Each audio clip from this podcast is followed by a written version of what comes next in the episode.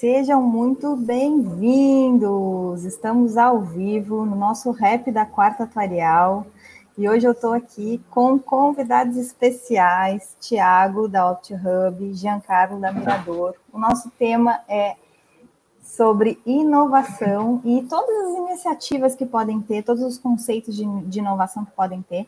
E aí tem dois exemplos aqui de atuários que têm uma inovação aplicada na construção de empresas. E eu acho que esse é um grande diferencial que a gente aqui, como atuários no Brasil, ainda tem para desenvolver. Por isso, feito convite para eles. Antes de passar a palavra para eles, eu vou fazer uma apresentação, sim, apresentação, apresentação rápida sobre o nosso projeto. Então, hoje aqui, ó, meus convidados, conectando soluções. E essa é a verdadeira resultado da inovação, quando a gente conecta soluções, né? E aí a gente está aqui no nosso networking atuarial, e gestão de risco. Então, a nossa nosso propósito aqui é esse conhecimento aí compartilhado, networking atuarial, para ampliar as possibilidades de entendimento de conteúdo atuarial, que nos move é nos é, conectarmos e também utilizarmos os, o nosso conjunto de técnicas aí, de ciência, de habilidades de gestão de risco para solucionar gargalos sociais, empresariais e tecnológicos. Esse projeto começou em janeiro desse ano, foi projetado no final do ano passado, um pouco antes da pandemia, e todos esses conteúdos que vão aparecer aqui na tela estão disponíveis ou no YouTube ou no canal do ou no podcast do Spotify, então vocês podem consumir, eles continuam gratuitos, eles continuam disponíveis.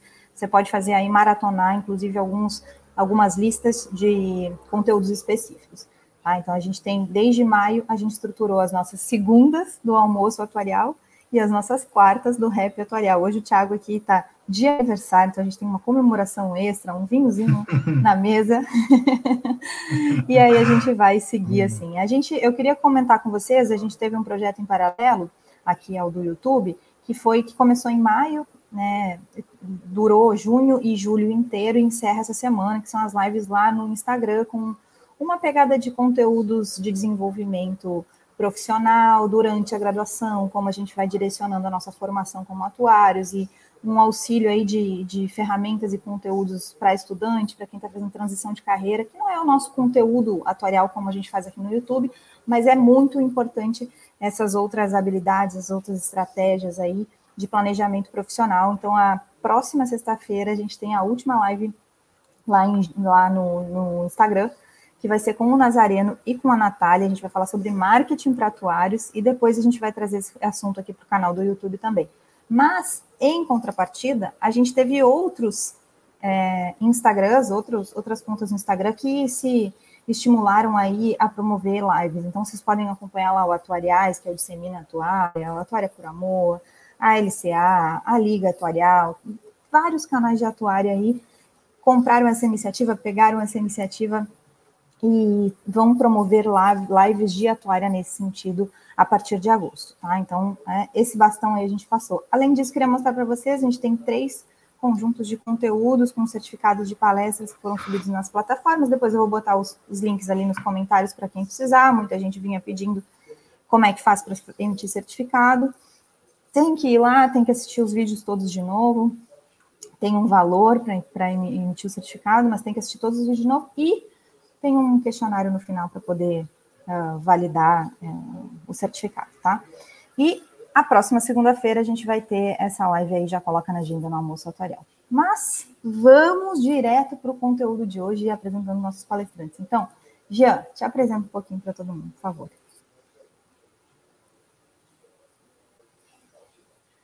Boa tarde ou boa noite, né?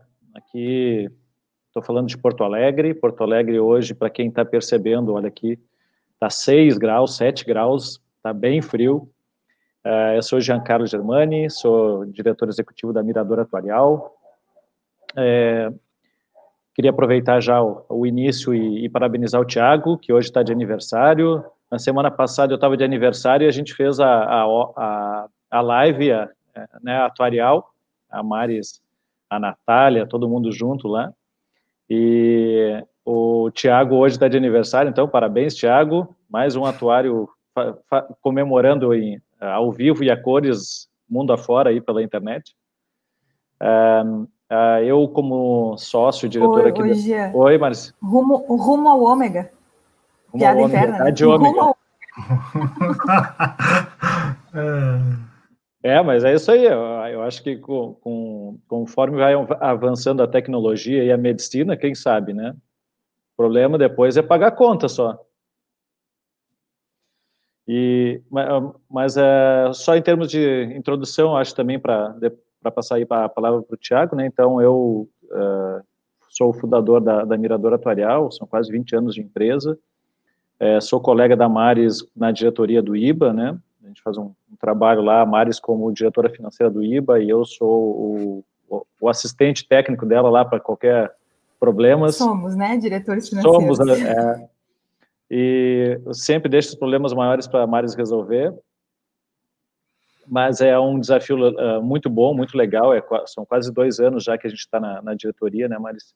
Agora já deve ter eleição, não sei se vai ser setembro ou outubro desse ano, então acompanhe o que está acontecendo no IBA, é importante para toda a nossa turma atuarial poder saber das novidades e, e poder entender essas, essas questões todas da nossa profissão. Então, aqui a gente tem um excelente ambiente para falar sobre tudo isso, né? E, mas eu acho que é isso, Marisa, para fins de introdução, assim, rapidinho, é, é esse o recado. Muito bom. Muito bom, seja muito bem-vindo. Tem vários parabéns aqui já, ó, Rafael, Franco, dando os parabéns, Pedro, dando boa tarde para todo mundo. Sejam todos bem-vindos. A gente usa um, uma categorização aqui para a gente conseguir se identificar. Hashtag atuário para quem já é formado, hashtag atua, atuando para os estudantes de atuária e hashtag aturando quem tiver ou numa profissão afim ou então passando perrengue na pandemia, porque os estudantes também estão passando perrengue junto com todos nós, né? Mas os estudantes em especial aí. E aí, se quem quiser se identificar, ó, mas tem vários aqui, ó, Rafael também, boa tarde, dando os parabéns, todo mundo, Andréia, querida, seja bem-vinda. Tiago, te apresenta, vai lá. Vou botar os comentários enquanto isso na tela. Ah, bom, boa noite aí para todo mundo, né? Obrigado aí pelo, pelos parabéns. Na verdade, foi uma, foi uma vingança aí, né, que o pessoal armou, fazer essa live no dia do meu aniversário, porque eu já armei duas aí para trás, lá no canal da Opt, mas, mas acontece, né? Mas também a gente não tem muita coisa para fazer nessa pandemia, né? Então, é depois da, das 18, 19 horas, Olha a não ser trabalhar e, e tomar, é isso aí. E tomar. E essa questão do ômega, olha, se for, se for, se tiver uma relação direta com vinho também, cara, eu te falo que eu vou, vou viver longe aqui, que eu já tô na, na segunda tacinha aqui, tá? Porque hoje eu tô, tô merecendo. É, mas me apresentando aqui também, né? Eu, eu sou daqui de BH, é, apesar de não ter um sotaque mineiro, né? Eu não tenho, não, não tenho sotaque nenhum, né? Não, nem parece que eu sou mineiro. Então, mas enfim, né? O Zé Ribeiro também está me dando parabéns aqui, saudações americanas aí também, é, para todo mundo, né? Para o América Mineiro.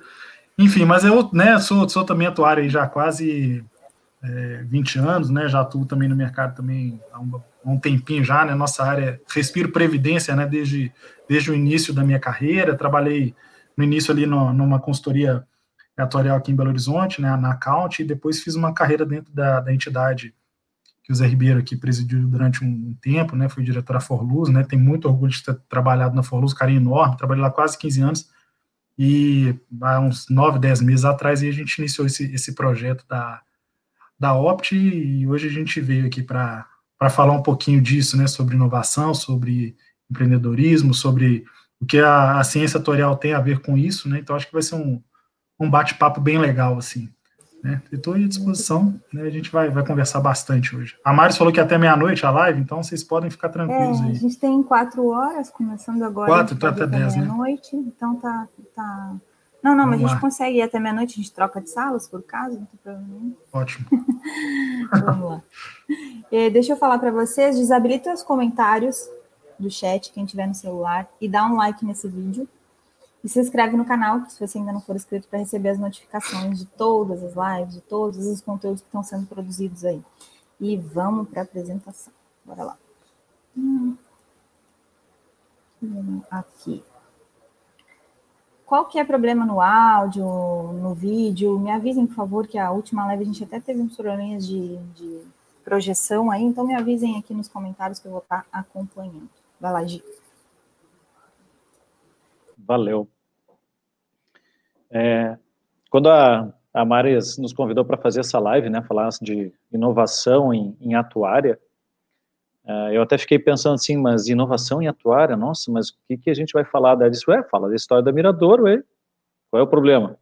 O Mirador tem, tanta, tem tantas coisas que ela desenvolveu, né, nesses quase 20 anos. Aí eu disse assim, tá, ok, então acho que eu vou tentar organizar um pouquinho da história da Mirador e eu acho que ficou legal. É, modestamente, eu acho que, vai, que, vocês vão gostar. Eu vou contar um pouquinho de, de como é que a Mirador foi criada e a, o que, que a gente evoluiu de trabalhos e de, de projetos, né? E o resultado disso tudo, como é que a gente é, como é que a gente está hoje. Então, vamos lá.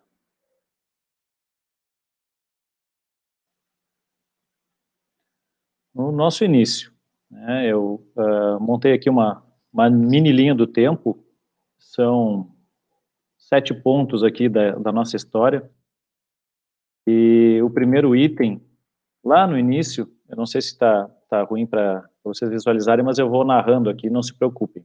Então, quando a Mirador foi criada, a gente trabalhava inicialmente com três segmentos, que era a parte de RPPS, lá, que é a avaliação para os municípios, estados, né, governo. Uh, trabalhava com perícias atuariais, a gente atendia a muitas demandas da, da justiça para fins de esclarecimento da, da profissão atuarial e das, das questões técnicas relacionadas aos serviços atuariais, em fundos de pensão, basicamente, a perícia e atendia alguns fundos de pensão na parte de consultoria atuarial. Então, esse foi o nosso comecinho. É, logo em seguida, a gente acrescentou, a gente parou de trabalhar com a parte de perícia atuarial e acrescentamos na, nos nossos trabalhos um projeto que eu já desenvolvia uh, quando trabalhei antes da, da Mirador, eu trabalhei uma consultoria atuarial no Rio de Janeiro, que foi a GC Montelo, e depois trabalhei uh, na Ernest Young, em São Paulo, Aí, nesse, nesse, nessa minha experiência, um trabalho muito, muito legal, muito importante que eu desenvolvia era esse relacionado aos benefícios aos empregados, em que as empresas que oferecem planos de, benefícios aos seus empregados, elas precisam registrar nos balanços esse compromisso. Então, eu já tinha essa experiência e a, e a gente trouxe isso para dentro da Mirador, e hoje é um, é um trabalho muito importante que a gente realiza aqui, diversas empresas uh, grandes, multinacionais, nacionais, são atendidas pela Mirador nessa parte de benefícios a empregados. É, numa terceira fase, uh, nós tomamos uma decisão de não parar, de não trabalhar mais com uh, os RPPS, né? Foi uma decisão de, de tirar um segmento que ele tinha uma representatividade dentro da, da Mirador para focar na parte mais de fundos de pensão e benefícios a empregados e para trazer duas áreas novas, que foi uh, a parte de consultoria com as operadoras de saúde e o trabalho com as seguradoras. Né? E isso eu já estou falando de 2009, 2010, quando a gente entrou nesses novos segmentos de consultoria, nós, para cada mudança dessas, a gente foi uh, organizando o time trazendo pessoas novas, a gente sempre foi, a Mirador tem uma, uma história muito legal, muito bonita, de ir acrescentando novos atuários na sua equipe. Hoje a gente tem uma das maiores equipes atuariais do Brasil, eu acho, porque a gente sempre foi agregando novos serviços, novos trabalhos, uh, e os atuários que vieram para Mirador foram ficando e, e, estão hoje com a gente desde, desde sempre. Então, isso é uma, é uma situação bem uh, importante para nós, porque todo mundo que vem para Mirador uh, entende qual é a filosofia de trabalho, como é que a gente se posiciona em relação ao mercado e tudo que a gente faz de, de trabalho interno, de investimento no, no, nos nossos profissionais, nos nossos atuários, a quantidade de treinamentos que a gente faz internamente, só esse ano já foram, acho quase uma, uma dezena de treinamentos internos que a gente fez. Uh, isso tudo, então, a gente vai agregando mais, mais gente na Mirador, mais equipe. E na quarta fase da Mirador, a gente não trabalhou uh, trazendo equipe de atuários. A gente começou, e aí entra um pouquinho da, dessa questão da inovação, a, a desenvolver uma área nova dentro da Mirador, que foi uma área de comunicação e tecnologia. A gente começou desenvolvendo projetos de educação financeira e previdenciária, uh, desenvolvendo simuladores que projetam a vida das pessoas, tentam uh, mostrar como é que as pessoas vão estar na, em planos que precisam fazer projeções de saldo de conta, na aposentadoria, para as pessoas se prepararem, para poder se organizar melhor. E para isso a gente acabou trazendo pessoas com um perfil diferente do, do, do perfil atuarial. Então, dentro da Mirador hoje a gente tem é, profissionais da, de é, web designer, de tecnologia, é, educadores financeiros. A gente tem um, um time é, que cuida muito mais dessa outra parte, que é uma parte importante da, da profissão atuarial, que é, que é o subsídio, vamos dizer assim, para as pessoas terem conhecimento de como é que elas vão estar preparadas financeiramente lá para o futuro, né? E é uma área que complementa muito com os nossos serviços atuariais. Então, apesar de ser uma área nova, que não tem atuários diretamente no, no dia a dia, é uma área que a gente interage muito e desenvolve muitos trabalhos em conjunto. Jean, Oi? tem uma pergunta. Nesse sentido da gente fazer um movimento de é, retornar, diminuir, né, ou, ou recolher durante um, um, período, ou selecionar para poder crescer depois.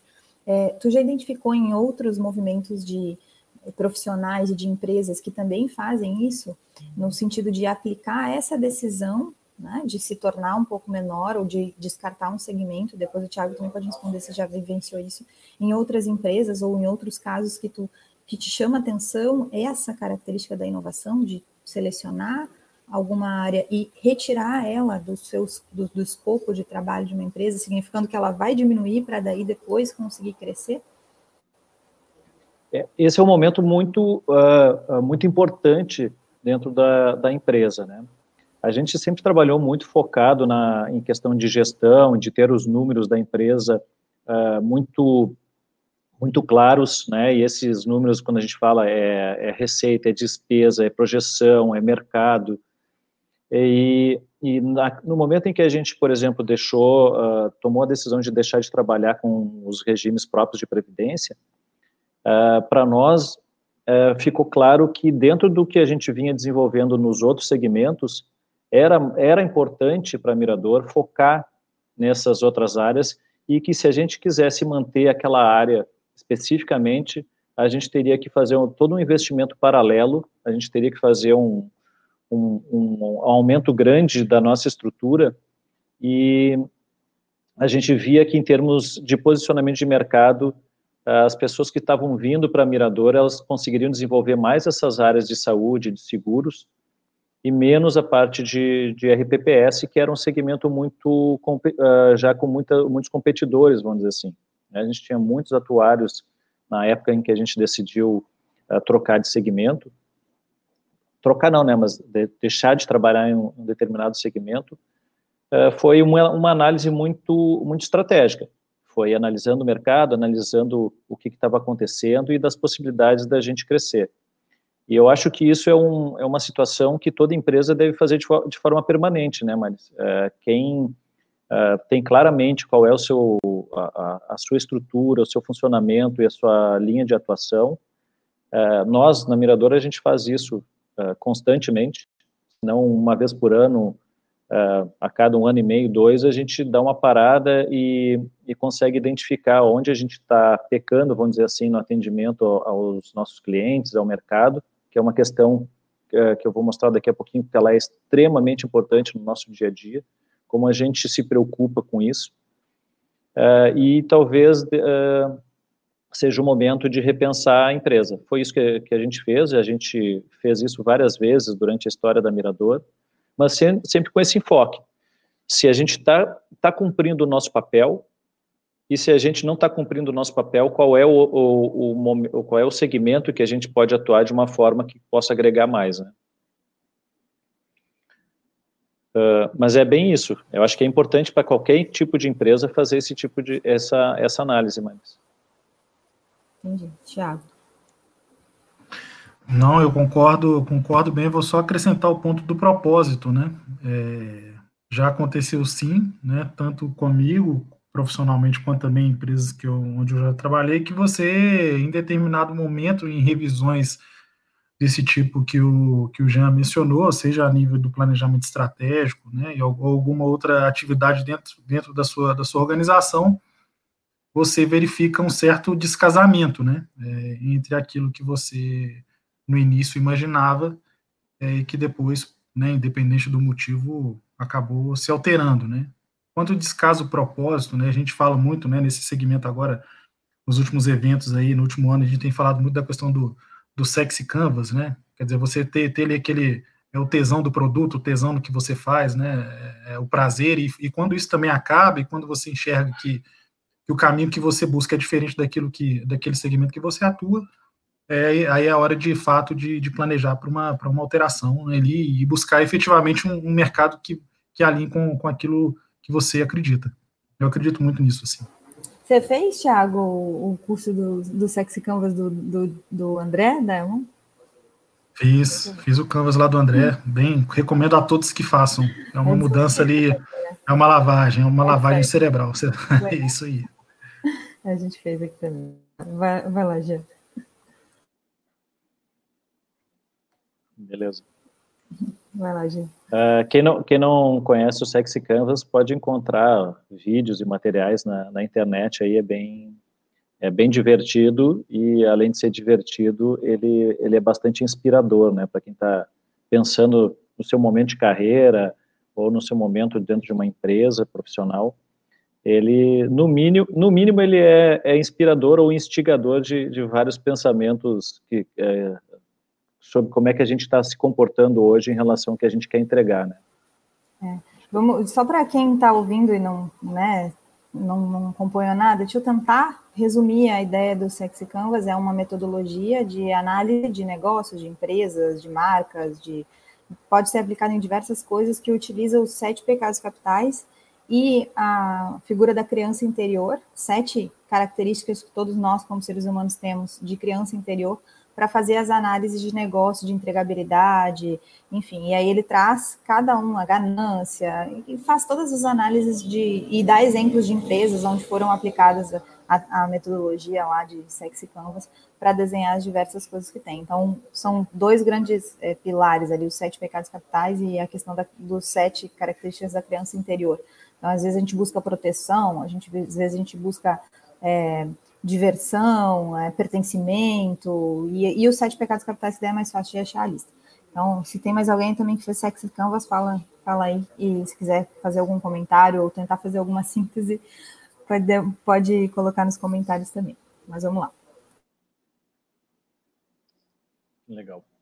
É, então, depois de ter desenvolvido toda aquela, aquela linha de, de trabalhos atuariais, a gente uh, optou por desenvolver também essa parte complementar dos serviços atuariais dentro do que a gente trabalhava com os nossos clientes de projetos de educação financeira, simuladores de previdência, né?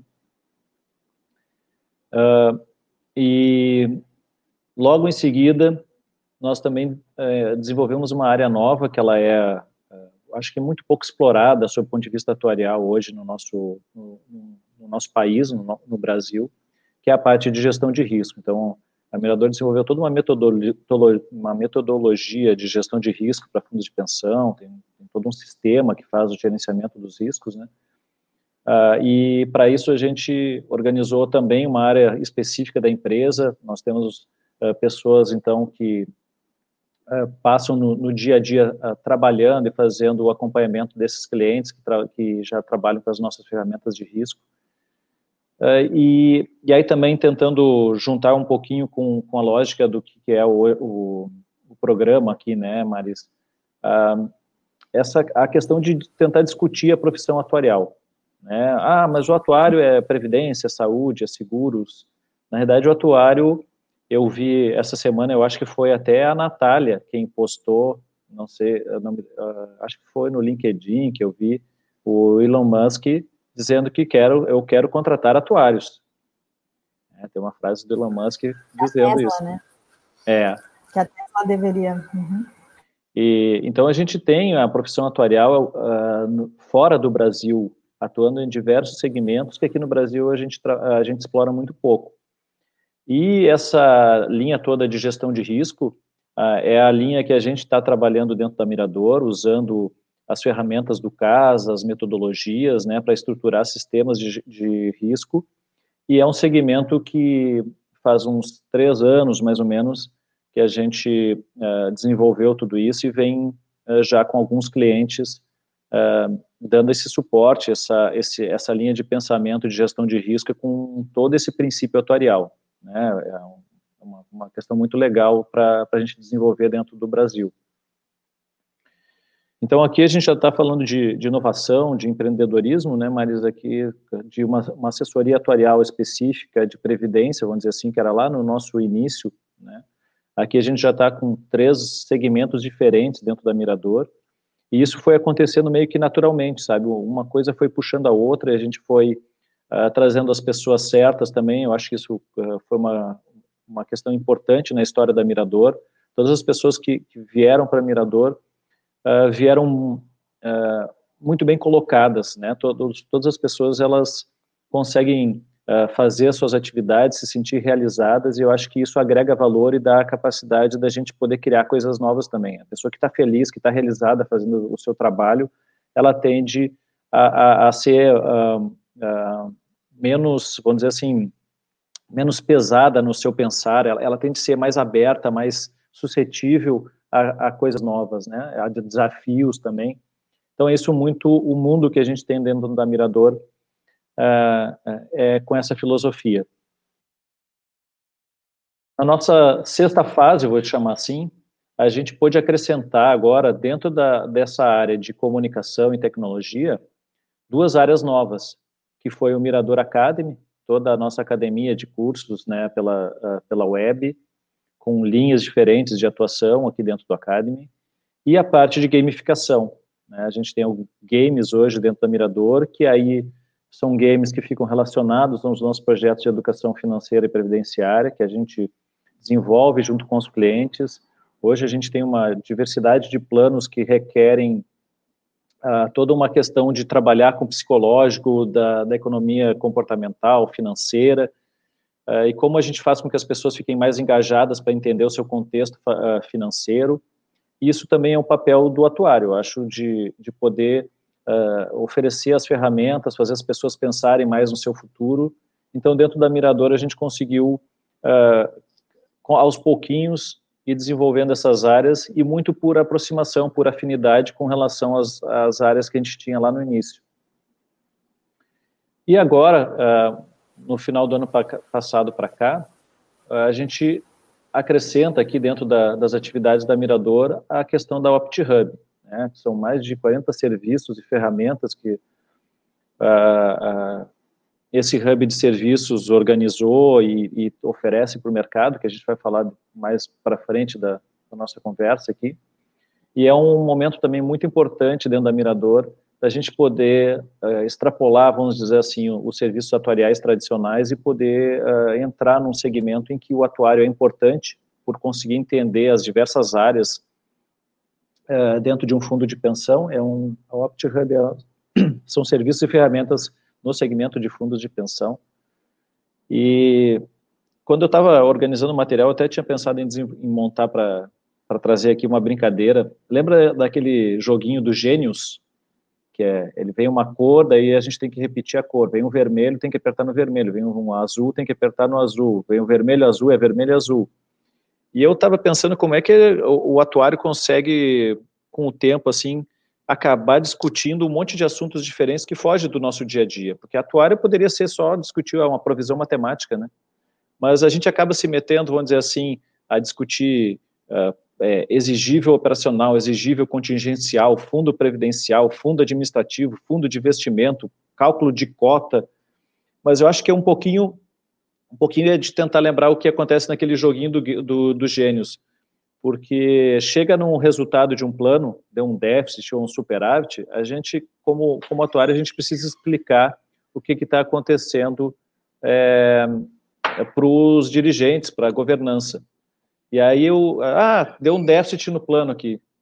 Tá, mas aí, como é que é o gênios? Eu apertei no vermelhinho lá numa, no exigível contingencial, deu uma ação judicial, apareceu um vermelhinho aqui no meu resultado de déficit. Deu um problema lá num fundo administrativo, deu um azulzinho administrativo, vai dar um azulzinho no meu, no meu resultado de plano.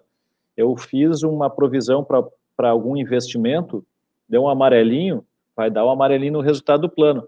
E isso acontece muito e a gente acaba tendo que participar, entender muito dessa, dessa questão, né? Como é que o, o que acontece dentro da gestão completa do, do fundo de pensão, seja do seu ponto de vista de, de administrativo, investimentos, judicial, acaba afetando o atuarial.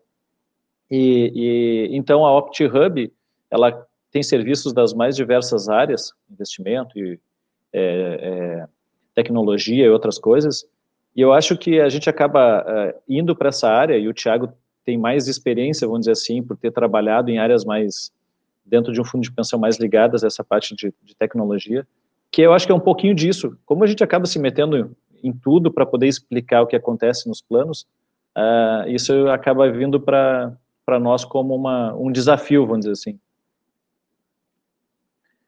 Uh, então, para dar um panorama só da, da história da Mirador, né, é, a gente vem criando, vem desenvolvendo coisas novas, mas são, são coisas muito atreladas ao nosso princípio atuarial e que com o tempo a gente foi observando que o mercado nos demandava, a gente tinha equipe que poderia trabalhar nesses projetos, a gente foi organizando a empresa sob o ponto de vista sempre de, de enxergar que aquilo ali agregava cada vez mais valor no que a gente estava desenvolvendo para o mercado e recebendo do mercado o retorno de que a gente estava indo para o lado certo. Né? E, e, então a gente vai se sentindo mais confiante, mais confortável, vai fazendo mais investimento nessas áreas e as coisas acabam acontecendo. Né? Então, quando falou assim, ah, já, nós vamos falar de inovação, e eu falei, nossa, como é que nós vamos falar de inovação? Ele disse, olha, se eu contar um pouquinho dessa história da Mirador, eu acho que a gente explica também como, como as coisas acontecem, né? E porque olha só como tem duas características que chamam a atenção. A primeira foi as decisões na seleção das áreas de negócio, né? Agora tem mais duas características que chamam a atenção. O investimento em pessoas, então trazer é, de fato as características de coisas que as pessoas gostam, e aí está ligado à fala do Tiago de propósito, propósito individual, dentro do propósito corporativo ou empresarial, enfim, como a gente queira falar. E a terceira aspecto é a multidisciplinaridade e, e, e como a, a, diversidade é que agrega, a diversidade é que possibilita alguns níveis de expansão daí dentro dessa área de inovação é uma das, digamos assim, crenças dentro da área da inovação é a, a, a riqueza e o valor da diversidade. Então, no teu relato fica evidente três ou quatro características aí que a gente acaba, quando começa a estudar inovação, sem uma aplicação na nossa área, por exemplo, começa por esses, esses conceitos aí. E aí, quando tu traz a história, eles aparecem naturalmente de algo. Tiago, quer falar alguma coisa? Não, é por aí. Eu acho que eu, eu, acho que a ciência atuarial ela é, ela é, muito útil, né? Na medida em que você, como, como um profissional que mensura riscos, você não mensurar só o risco ali, né? Que a gente conhece do demográfico, financeiro. Eu acho que você tem que olhar tudo à sua volta. Assim. A gente vai falar um pouquinho disso sobre a, né, no caso da Opt ali, porque a ideia foi exatamente essa. A, o conceito, o conhecimento atuarial, ele te proporciona aí para quem é estudante aqui, né? Para quem vai assistir essa live posteriormente, essa questão do conhecimento é muito importante, muito importante. Meu filho está aqui, gente, me chamando. Olha. Ô, papai, oh, uma sacola lá na... Ai, que delícia, deixa ele participar da live. mas, é, mas é isso, assim, eu acho que só complementando, é, quando a gente fez o conceito da Opt, né, que o Jean mencionou, assim, tudo isso foi, foi, muito, foi muito avaliado, né, em relação a, a onde é, você poderia, com conhecimento autorial, mensurar as demandas do mercado. E foi uma coisa muito interessante, né, até já dando um spoiler aqui da apresentação, é que nós localizamos dentro dessa rede de parceiros atuários em praticamente todas as outras empresas que não eram de, de consultoria atorial. Né? Então é um dado bem, bem interessante assim que a gente descobriu ao longo do, do trabalho que foi feito. Muito bom. E nessa linha de trazer a Mirador e a OptiHub, eu, eu preciso fazer essa fala, assim, não é, não é propaganda nem nada, é estudo de caso com as pessoas que pensaram sobre o assunto para a gente conseguir trazer à tona a, as nuances do assunto de inovação. E aí a ideia de relatar e falar sobre o que a gente fez e o que a gente sabe, que é o caso que o, o, o Gia está falando assim, ah, eu, vou, eu falei para ele, né, conta a história da minha dor, uh, traz, uh, traz suporte para o que a gente, ancoragem para esse tipo de, de, de conhecimento, né, e, e realidade para nossa prática. Então, essa descrição aí vai auxiliar muito na compreensão de tudo. Mas segue lá, Gia, tá contigo. Bom, é, então, dado que essa, essa é a nossa história, eu vou é, mostrar para vocês também como é, que é, como é que a gente acaba chegando lá, né? É, qual, é a energia que acontece dentro da Mirador. E essa energia, que o Tiago até falou antes, né, o nosso propósito, ela tem um nome, tem um apelido muito carinhoso que a gente fala o tempo inteiro, né, que é a miragia. Né, a miragia é a magia da Mirador. A gente tem como propósito empoderar pessoas e organizações para alcançarem sustentabilidade financeira. Então, onde é que a gente chega nesse, nesse conceito? Né? É, poder fazer um bom trabalho atuarial, poder auxiliar as empresas a conhecerem bem os passivos que elas vão enfrentar relacionados aos, mais diversos uh, tipos, né?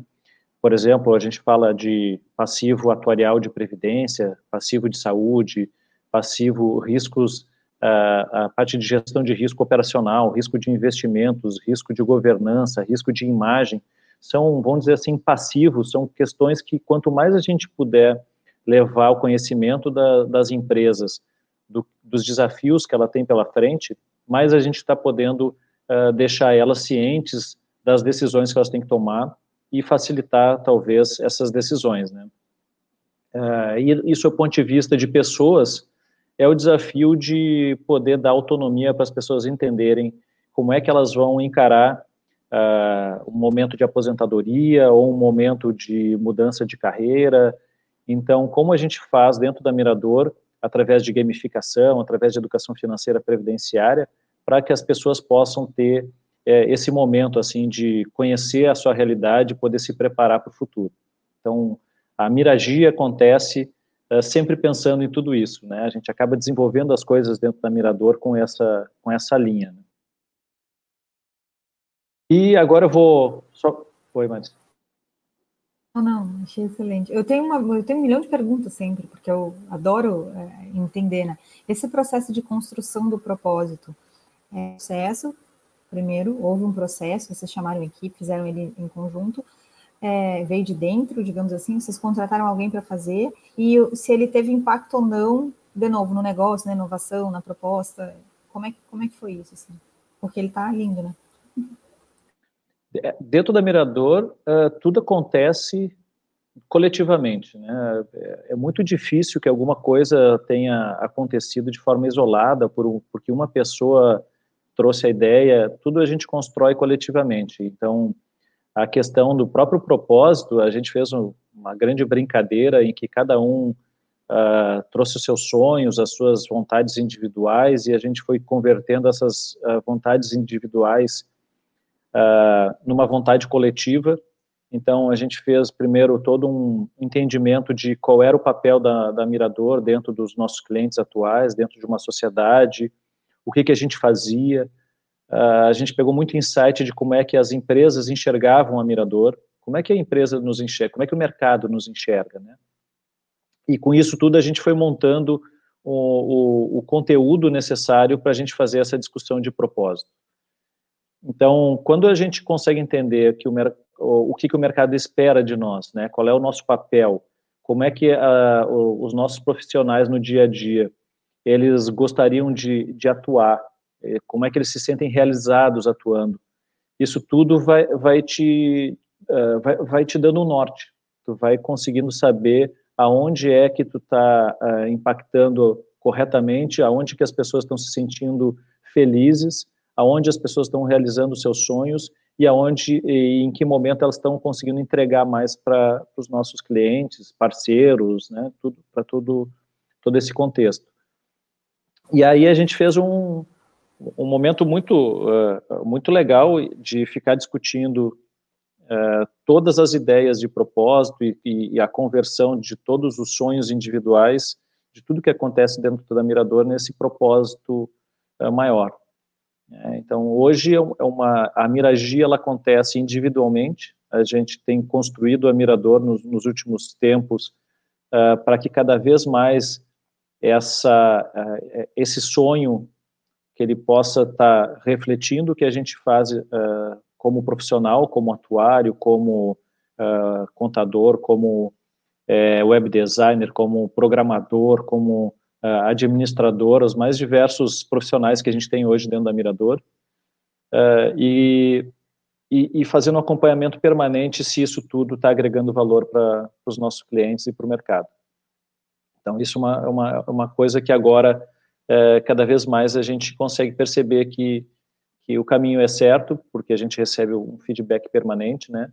E mais coisas e mais ideias acabam surgindo em cada reunião que a gente faz, é, é, porque todos sabem qual é o caminho que a gente quer trilhar. Então, a gente tem essa, essa questão muito clara e isso ajuda muito no, no dia a dia, né? Obrigada. E não, é, e não é só a nível de diretoria, né, Maris? É, o, o é, o estagiário, o, o, técnico de, de nível 1, o sênior, todos participam com o mesmo nível de entusiasmo e de atividade Uh, uh, e isso também, então, como a gente, com diferentes profissionais e diferentes momentos da carreira, isso também é uma coisa legal da gente poder aproveitar todas essas, essas diferenças e chegar, com, através das diferenças, numa, numa questão comum, né? É, é muito bom ficar trabalhando com isso. Não dá para ficar uma noite inteira, nós vamos até meia-noite aqui daí. Eu, não, mas eu vou continuar fazendo perguntas, e quem tiver na audiência quiser fazer perguntas também, por favor. E então a gente tem uma cultura, essa cultura também é uma cultura que reflete o que acontece, um pouquinho disso que a gente está conversando. Eu trouxe, eu peguei um, a gente tem um manual da cultura da Mirador, e eu peguei alguns slides que contam um pouquinho de como é que a gente a gente se enxerga internamente, porque esse manual da cultura é muito nosso, né? É muito do, do, do da, da, parte interna. E eu vou abrir para vocês aqui. Ah, então, dentro da Mirador, a gente tem transparência e honestidade como questões muito importantes, são faz parte de, das nossas estratégias, né? A, a honestidade permeia nossas atitudes e nossos colegas, clientes, concorrentes sabem disso.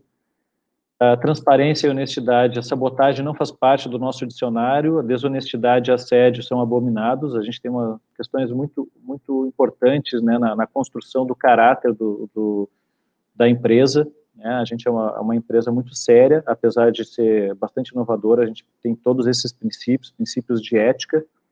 Mesmo assim, é uma equipe muito divertida, uma equipe uh, que joga junto, uh, onde a gente encara os desafios com toda essa pegada é mais fácil, né?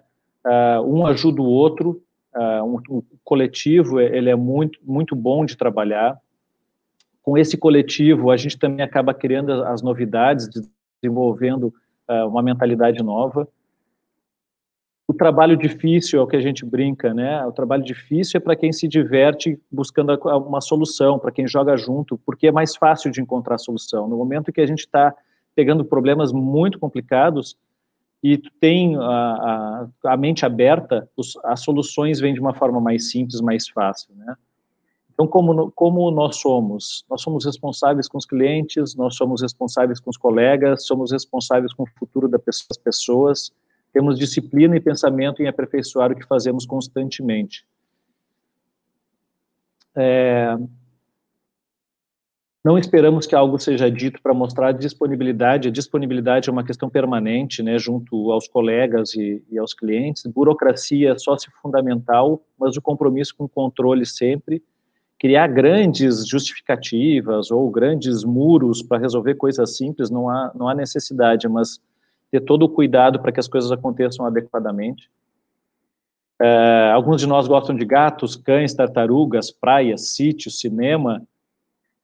É, então a gente sempre pede para que todos compartilhem as suas alegrias, para que compartilhem as suas dificuldades, porque a gente também tem que saber ouvir o colega e, o, e aquele que está com dificuldade para poder dar o apoio necessário. Nem todo mundo está bem o tempo todo, né? E produtividade é mais, mas às vezes acontecem erros, e isso é natural do ser humano. A gente que fala aqui tanto de risco, Então, dentro da miradora, a gente tem isso bastante claro. A gente tem uma quantidade enorme de controles e de, de, de cuidados, e se ocorrerem os erros, a nossa filosofia é que eles sejam corrigidos rapidamente e que sejam implementadas soluções para que não ocorram novamente. Então, a simplicidade é maior das sofisticações na hora de tratar o, o erro e o problema, né? Como corrigi-los e ser práticos e, serem, e ser eficiente nessa, nesse momento. E principalmente aproveitar a jornada, não ficar aguardando que as expectativas fiquem lá para o final. Então, se a gente está no dia a dia com essa pegada, com esse propósito, a empresa tem um pensamento coletivo puxando para o mesmo lado, em que todos são animados, todos têm essa disposição de querer encontrar solução para os problemas, encontrar, uh, fazer do que a gente faz a nossa motivação maior, acordar aquela, naquela segunda-feira com vontade de ter uma boa semana, de ter uma semana em que a gente fica dizendo assim, poxa, será que agora nessa pandemia não pude encontrar meus colegas, eu estou com saudade de todo mundo, eu estou com, com saudade da, da, dos nossos momentos dentro do escritório, isso a gente ouve o tempo inteiro. Então é sinal que está todo mundo conseguindo trilhar essa jornada feliz, alegre, né? E os resultados que a gente acaba atingindo, uh, eu vou mostrar para vocês aqui também. Estou vendo aqui o comentário da Tatiana, interessante é que a hemorragia contamina, contamina os clientes, né? Eu, eu, a gente tem essa percepção, é, a gente percebe isso. Hoje mesmo teve uma reunião e a gente ouviu isso de um cliente, né? Então, apesar de ter toda essa questão da miragia, a gente tem nossos muito, uh, diversos controles, e a Mirador é uma empresa que desde 2009 optou por fazer um, uma gestão pela qualidade. A gente é a única consultoria que trabalha com a ISO 9001, então a gente tem um processo de gestão muito muito assertivo, muito muito levado uh, a sério, e a gente mede o resultado do que a gente faz. Por isso que eu falei, a gente faz, faz com todo esse carinho, com toda essa dedicação, mas a gente também quer saber como é que a gente está indo. Então, o nível de satisfação em 2013 foi de 91% dos clientes, em 2014, 94,5% de satisfação. E a gente mede todos esses itens aí, uh, estão listados aqui embaixo.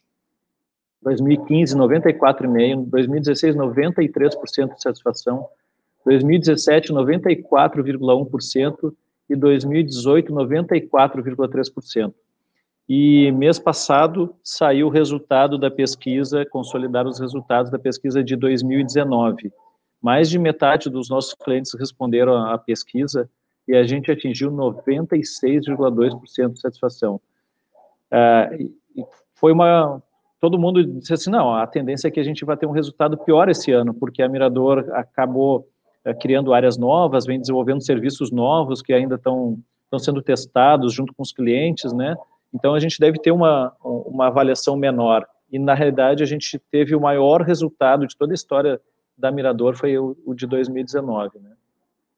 Então, são 400 bilhões de passivos avaliados, mais de 2 milhões de pessoas que a gente faz estudos.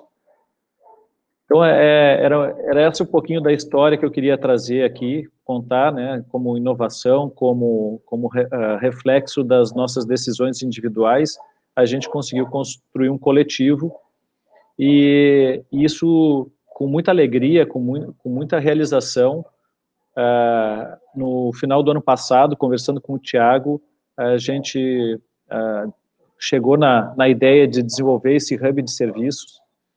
E a, a OptHub entrou com uma energia ainda tão grande quanto a gente já tinha dentro da Mirador.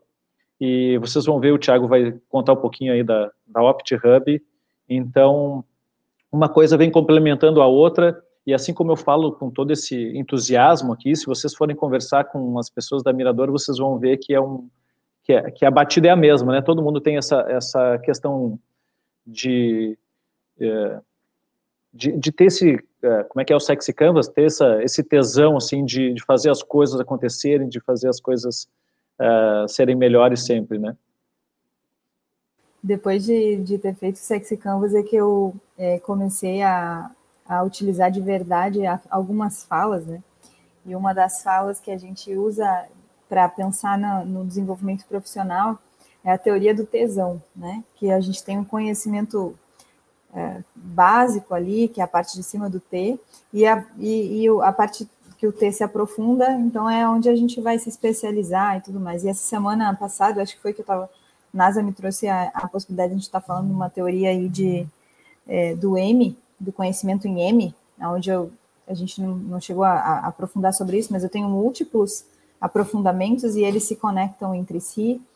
E, mas o, o, o Sex Canvas é que me, que me fez é, falar disso dessa forma, que dá conotação dupla do tesão, do propósito, do querer, do, do, do prazer, do realizar, de forma mais leve, assim, ou até despretensiosa.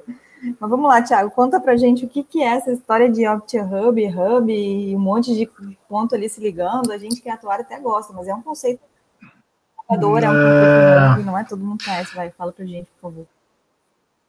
É, não, primeiro eu queria só complementar uma, uma fala do, do Jean, que eu é, acompanhei, né, e vi isso e até estranhei demais. Nessa conversa que ele, que ele mencionou, eu estive em, em Porto Alegre no final do ano passado, quando nós, enfim, estávamos conversando sobre a questão da OPT, o conceito, né, e, e cheguei lá, me lembro direitinho, cheguei lá em, em, Porto Alegre mais ou menos umas 11 horas, aí deu meio-dia, falei, cara, vamos almoçar, vamos, né, e, ele, e aí foi todo mundo levantando, da equipe dele, e falou, vamos, vamos, e foi todo mundo descendo junto, e todo mundo foi entrando pro mesmo restaurante, assim, e aí eu falei, pô, mas não precisa do pessoal, vem almoçar comigo não, cara, é, né, tô tranquilo, ele falou assim, não, não, a gente almoça junto todo dia, eu falei, mas todo mundo? Eu falei, não, todo mundo, eu falei, não, mas você obriga esse pessoal a almoçar junto, a equipe, não, eles almoçam todo mundo porque gosta, eu falei, gente, que coisa esquisita esse lugar aqui, né, mas é um lugar legal, assim, eu falei, cara, eu acho que é aqui que, que eu quero ficar mesmo, assim, em termos de, de, de parceria de negócio, mas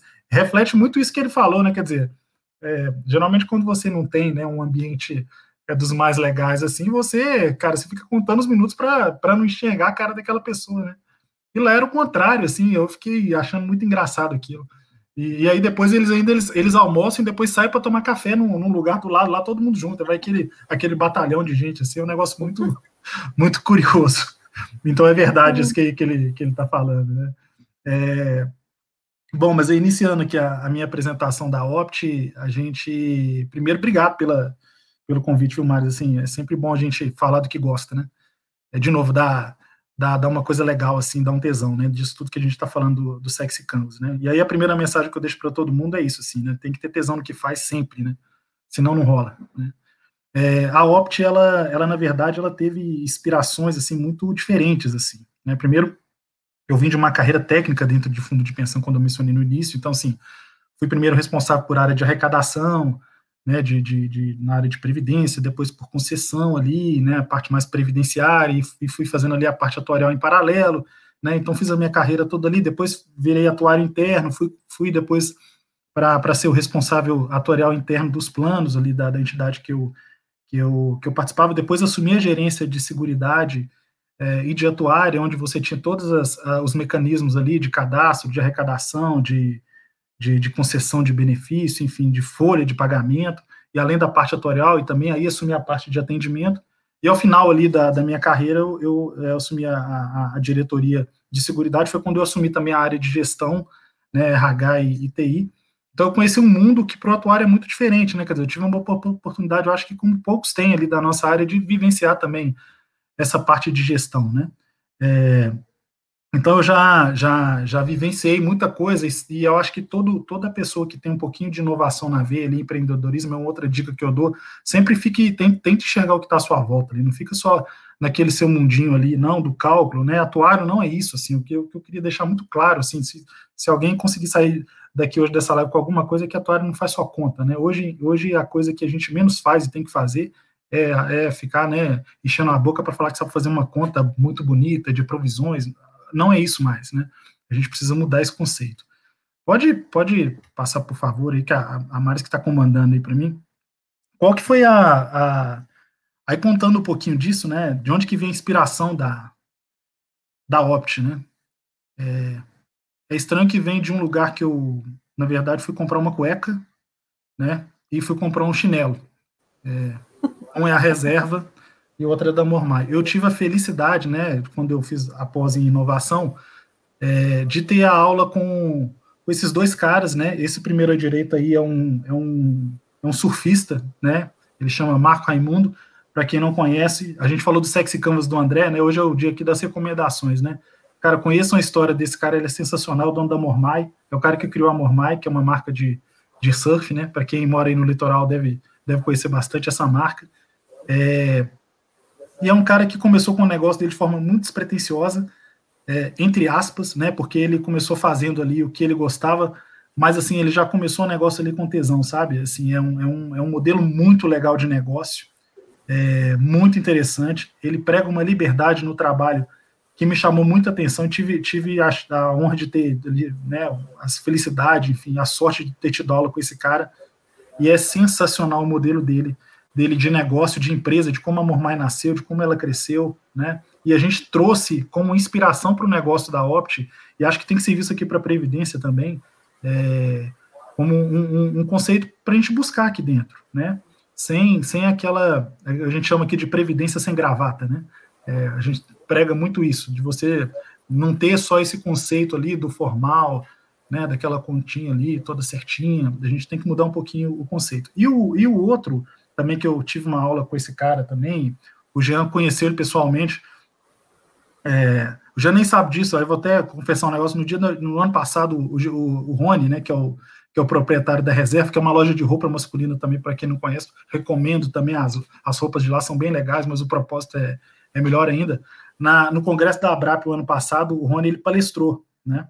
Ele foi um dos primeiros caras, foi talvez uma das principais palestras é, é, do, do congresso, e, e, ele, quando ele passou para dar palestra, ele foi passando assim, ele, porra, vestido de, de, né, todo mais largado e tal, e ele passou e ele viu o Jean, assim, e o Jean, e ele, e ele cumprimentou o Jean. Eu falei, cara, como que o Jean Carro conhece esse. Na época eu ainda não, né, não tinha Opt ainda. Como que esse cara conhece o Jean Carlo, meu Deus do céu? De onde que o Jean Carlo conhece esse cara, né?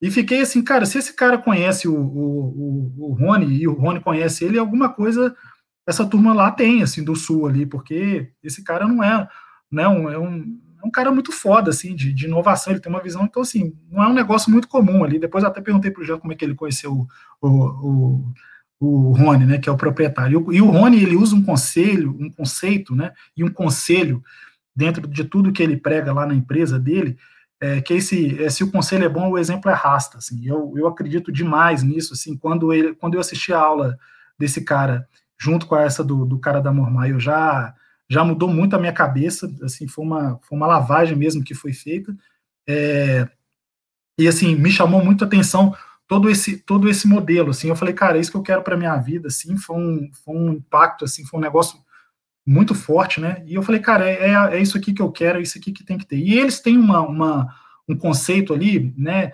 de independente do modelo de negócio né? Quer dizer de novo é uma é uma origem de loja de roupa e de loja de surf né? Mas que eles têm conceitos de empresa muito legal que é o que a experiência do usuário né? É uma questão de você admirar com quem você trabalha. Então isso que o Jean falou é muito, cara, é, é, isso, é, isso é, é muito fixo, assim, tem que ficar na mente de todo mundo. É, você tem que admirar quem você trabalha, quem você escolhe, né? Principalmente quem ali é líder do, da, do projeto, você tem que ter essas pessoas do lado, uma questão de parceria, né, uma inovação constante. Quando eu falo inovação, não é você sair criando coisa aí, é inquietude, né? Você tem uma sempre uma questão de atender demanda, de buscar melhoria, mas assim a parte de propósito, de integridade e de inquietude, ela, ela tem que ser permanente numa pessoa que gosta de inovação. Isso você nunca pode deixar de ter, né? Então foi em cima desse desse conceito ali que começou a, a vir a, a inspiração para esse modelo é, da, da que a gente trouxe aí da, da OptHub. O Thiago tá ah. bem ancorado, hein? Pelo amor de Deus. É... a, a, a, reserva é uma das empresas dentro do conceito que a gente estava falando antes que, que gabarita o Sexy Canvas, né? Dessa experiência do usuário através do Sexy Canvas. É, até parece que a gente está fazendo propaganda aqui do André, mas não é, né?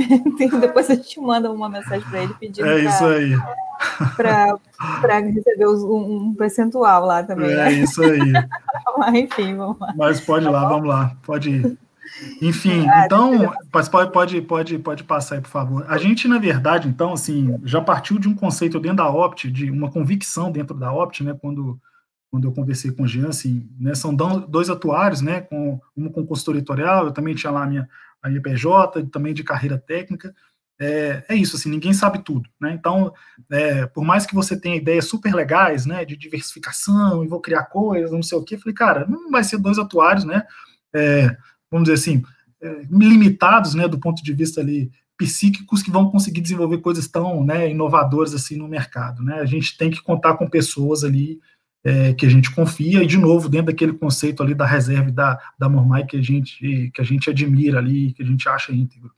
Então, isso foi uma, uma, uma largada ali do, do, do pensamento, né, e acho que dentro da, da de, do conceito também de qualquer coisa que você vai criar, também você tem que partir dessa convicção, assim.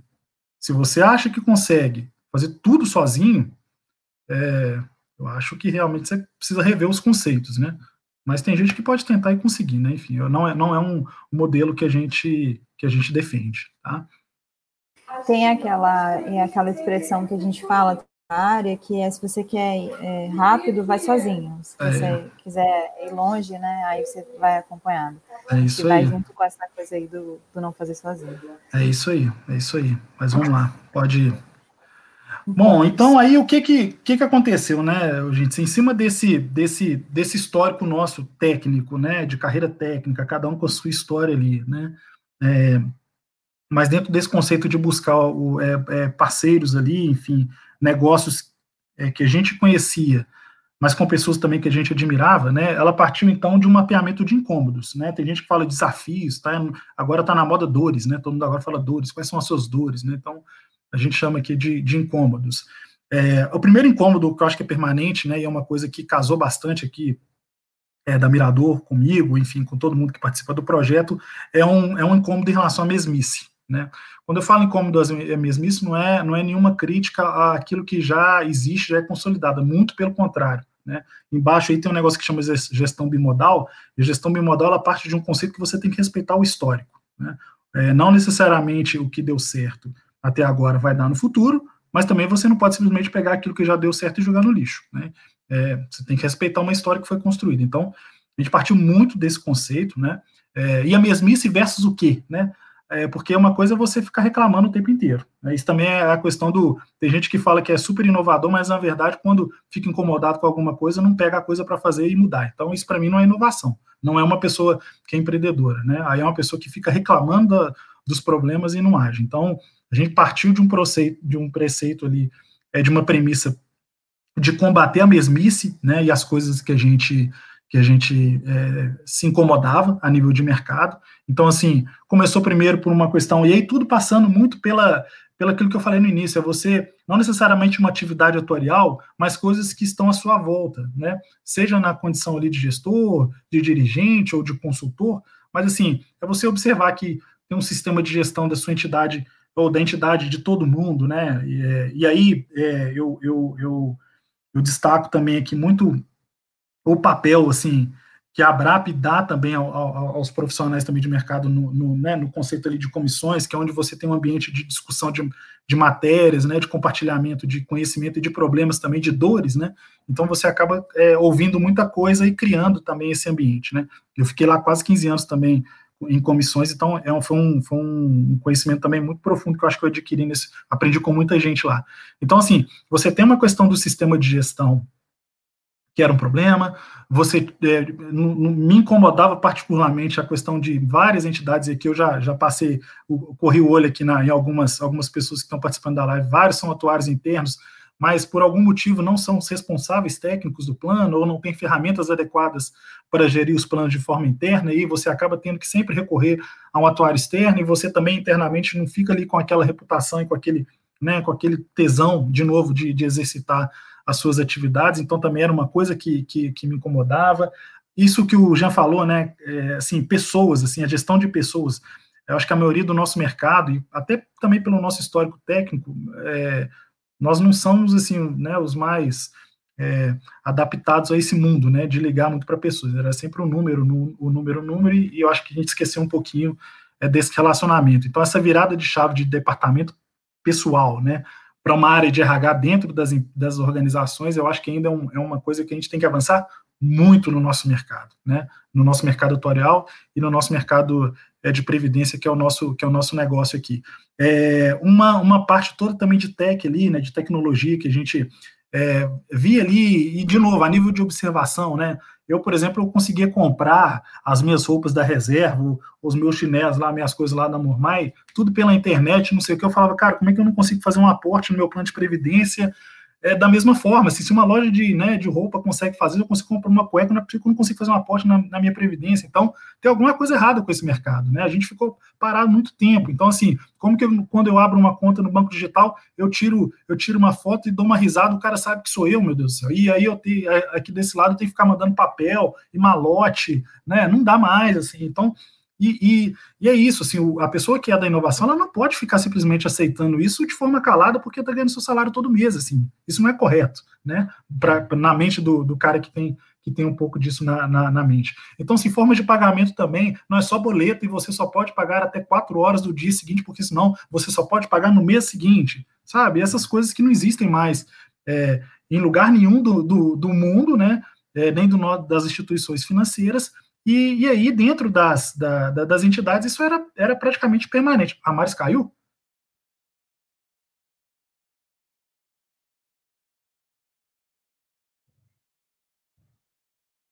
A Maris caiu aí, Jean? Foi o que? Foi o que? Beleza. Caiu? Tá todo mundo. Tá todo mundo. Ó. Vamos ter que contar. Vamos, vamos, vamos então, eu vou continuar então, falando agora. aqui. Depois, na hora que ela voltar, eu, eu, eu, eu. Mas o pessoal consegue ver a gente aí? Tem alguém que consegue, que consegue Acho que está todo mundo acompanhando, vamos, Thiago. Vão, vão conversando. Vamos, Daqui a pouquinho ela consegue aparece ver minha tela? Não, né? Ela que consegue projetar a tela, né? É, é. Ela precisa então liberar falando aqui no tema. Mas uh, pode usar a tela como guia, vamos embora. A gente, a gente agora tá é o dono do canal da Maris, hein, Jean? Agora sim. Ah, agora sim. então, é, não tem projeção. É, não, o pessoal tá vendo, então beleza. Obrigado aí pela, pela ajuda, né? Mas então, assim, a gente, a gente, eu perdi onde que eu estava falando já. Vi a Mari caindo aqui, perdi. Consegui ver se é. É, não. É, já está falando da, da parte de pagar Isso, boleto. Isso, de pagar boleto. Então, é, assim, tinha muita coisa, né, cara, muita, muita coisa que você fazia na unha, né, um formulário de, de benefício, para vocês terem ideia, né, assim, gente, aí eu acho que tem muita gente de entidade aqui. A maioria das entidades hoje no processo de concessão de benefício faz no papel o cara ele tem que, o cara tem que, na verdade, é, entrar, né, num, num, num, num, site. A maioria das entidades não tem app, né, é, não tem um autoatendimento.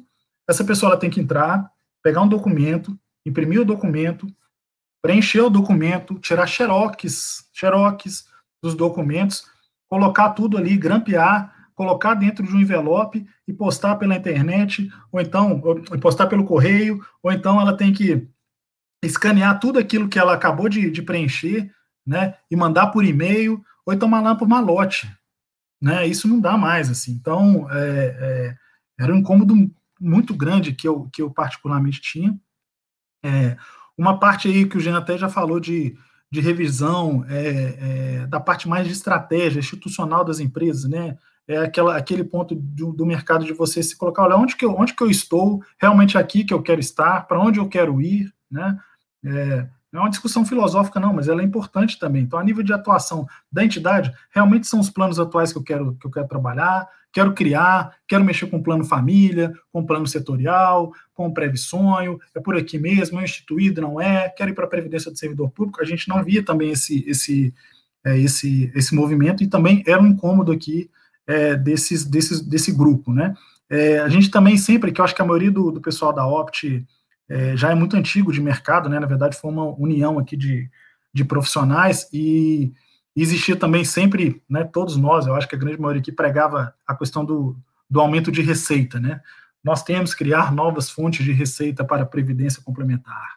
É, nós temos que reduzir o custeio administrativo. Então a gente falava também muito e fazia pouco, assim. Então vamos criar também alternativa alternativa para isso, assim, uma parte de governança também que faltava muito dentro dos fundos. Então, enfim, eram vários incômodos que a gente que a gente tinha, né, a nível de, de, de conceito de previdência mesmo, é, e que a gente não conseguia efetivamente praticar. Então, assim, baseado nesse conceito ali que eu falei, né, da reserva, da Mormai, os, o conceito da admiração, é, o conceito de, do, de, de, inovação, de hub, enfim, de tudo isso que eu, que eu, que eu mencionei, a gente começou então a desenhar a questão do hub em si, né? Qual que é o conceito do hub também que eu acho que é muito diferente do nosso mercado? É a cultura do erro, né? A cultura do estudo e do erro.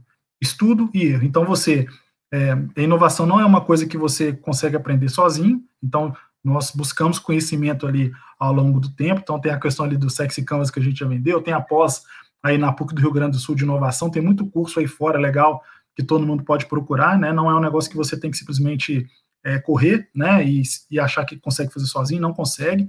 Mas é em cima desse erro que eles pregam muito inovação e empreendedorismo é o seguinte: olha, toda vez que quando você vai fazer algum projeto novo, é, ele não vai dar certo, né? No início ele não vai dar certo. Ele provavelmente vai dar errado. E se ele der errado, você tem que localizar de forma rápida o que deu errado, corrigir rápido o que deu errado, testar de novo. Provavelmente vai dar um outro erro você tem que testar de novo, insistir e tentar até você acertar. Então, dentro de um conceito nosso do mercado de previdência, é, é um pouquinho difícil a gente também é, ver isso, né? É, não sei se o Jean concorda nesse ponto aí, mas é, eu acho que a gente precisa também avançar muito nesse, nesse conceito é, de, de, de aceitar o erro dentro das entidades, dentro do nosso, do nosso mercado. Né? A cultura do erro, principalmente em planos novos ali, planos sem risco, é, ele, ele, ele ainda não existe. Assim, então, é uma coisa que também não, não, não nos incomodava. Né? Dentro também do conceito do hub, ele tem, aí o, até o, o, desenho ali da Opt tem essa, essa, essa ideia né, de conexão, então, assim, é conexão de coisas que na verdade, em tese, elas não se encaixariam, mas que na verdade, se você estudar e, e enfim, e aperfeiçoar o conhecimento e tentar encaixar as peças, elas sim se encaixam, né? É, nós ouvimos é, numa reunião dessas aí com uma entidade, eu vi a Natália aqui, não sei se a Natália está aqui ainda, a Natália da Fachesp, né? Nossa, nossa youtuber maior aí do, do nosso setor junto com a Maris.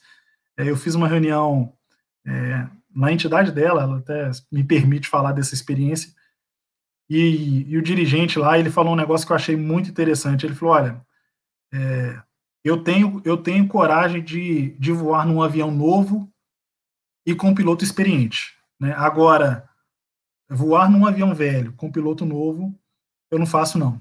E tenho dúvidas se vale a pena voar num avião novo com piloto inexperiente. Então, isso me marcou muito, assim, porque eu acho que o conceito também que a gente trouxe aqui dentro da Opt foi muito esse, assim, falou, olha, vamos tentar pegar o que mais nos incomoda, e, e o que mais nos incomoda, em grande parte, tem a ver com tecnologia, mas uma parte específica, é, não dá para eu pegar um, uma pessoa muito nova para conseguir tocar isso, eu preciso de gente experiente, né? muito mais experiente do que, do que eu e do que o, do que o Jean, né? e não só em relação a parte atuarial. Então a gente fez muito isso assim, né? Fez esse estudo e, e, esse, e esse, conceito ali do, né, do dirigente da FACHES encaixou demais é, com a gente. E uma outra coisa também dentro do, do conceito de hub que a gente defende é pregar ali a liberdade do cliente e a experiência do cliente, a jornada do, seja do participante, a jornada do funcionário, a jornada voltou aí? E aí, Maris? Caí, mas eu voltei. Eu tô no celular enquanto eu tava voltando aqui no é... computador.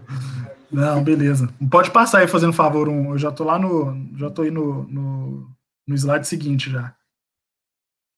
É... conceito, né? Esse conceito é, de conceito. estudo e erro, deixa eu falar um pouquinho, eu acho uma das mais sensacionais da área de, de inovação, porque é R cada vez mais, cada vez mais rápido, mas ao mesmo tempo é cada vez menor, porque os testes são mais rápidos. Né? E uma coisa que a gente, quando eu desenhei esse projeto, por exemplo, que eu estava mostrando lá para vocês no início dessa apresentação, foi um conceito que eu apliquei aqui. A gente tinha, a gente sabia onde é que a gente queria chegar, mas eu não ia decidir se eu não tivesse métrica. Então eu testava de um jeito, testava do outro, testava do outro. Ah, é esse o resultado. É, eu, não, eu não ia com base no, no achismo, com base no que não vou testar um pouco mais. Não, não, não, não deu aqui, vai ali, não deu aqui, vai ali. Até a gente desenhar, né? O, o conceito que a gente tem aqui hoje de networking atuarial dentro da segunda-feira, o almoço ao meio-dia, e na sexta-feira o rap atuarial, na quarta-feira o rap atuarial, e mesmo as aulas que eu dou na sexta-feira, era assim, eu demorei, sei lá, três, quatro meses fazendo testes, fazendo errando, né? Errando, se a gente for dentro desse conceito.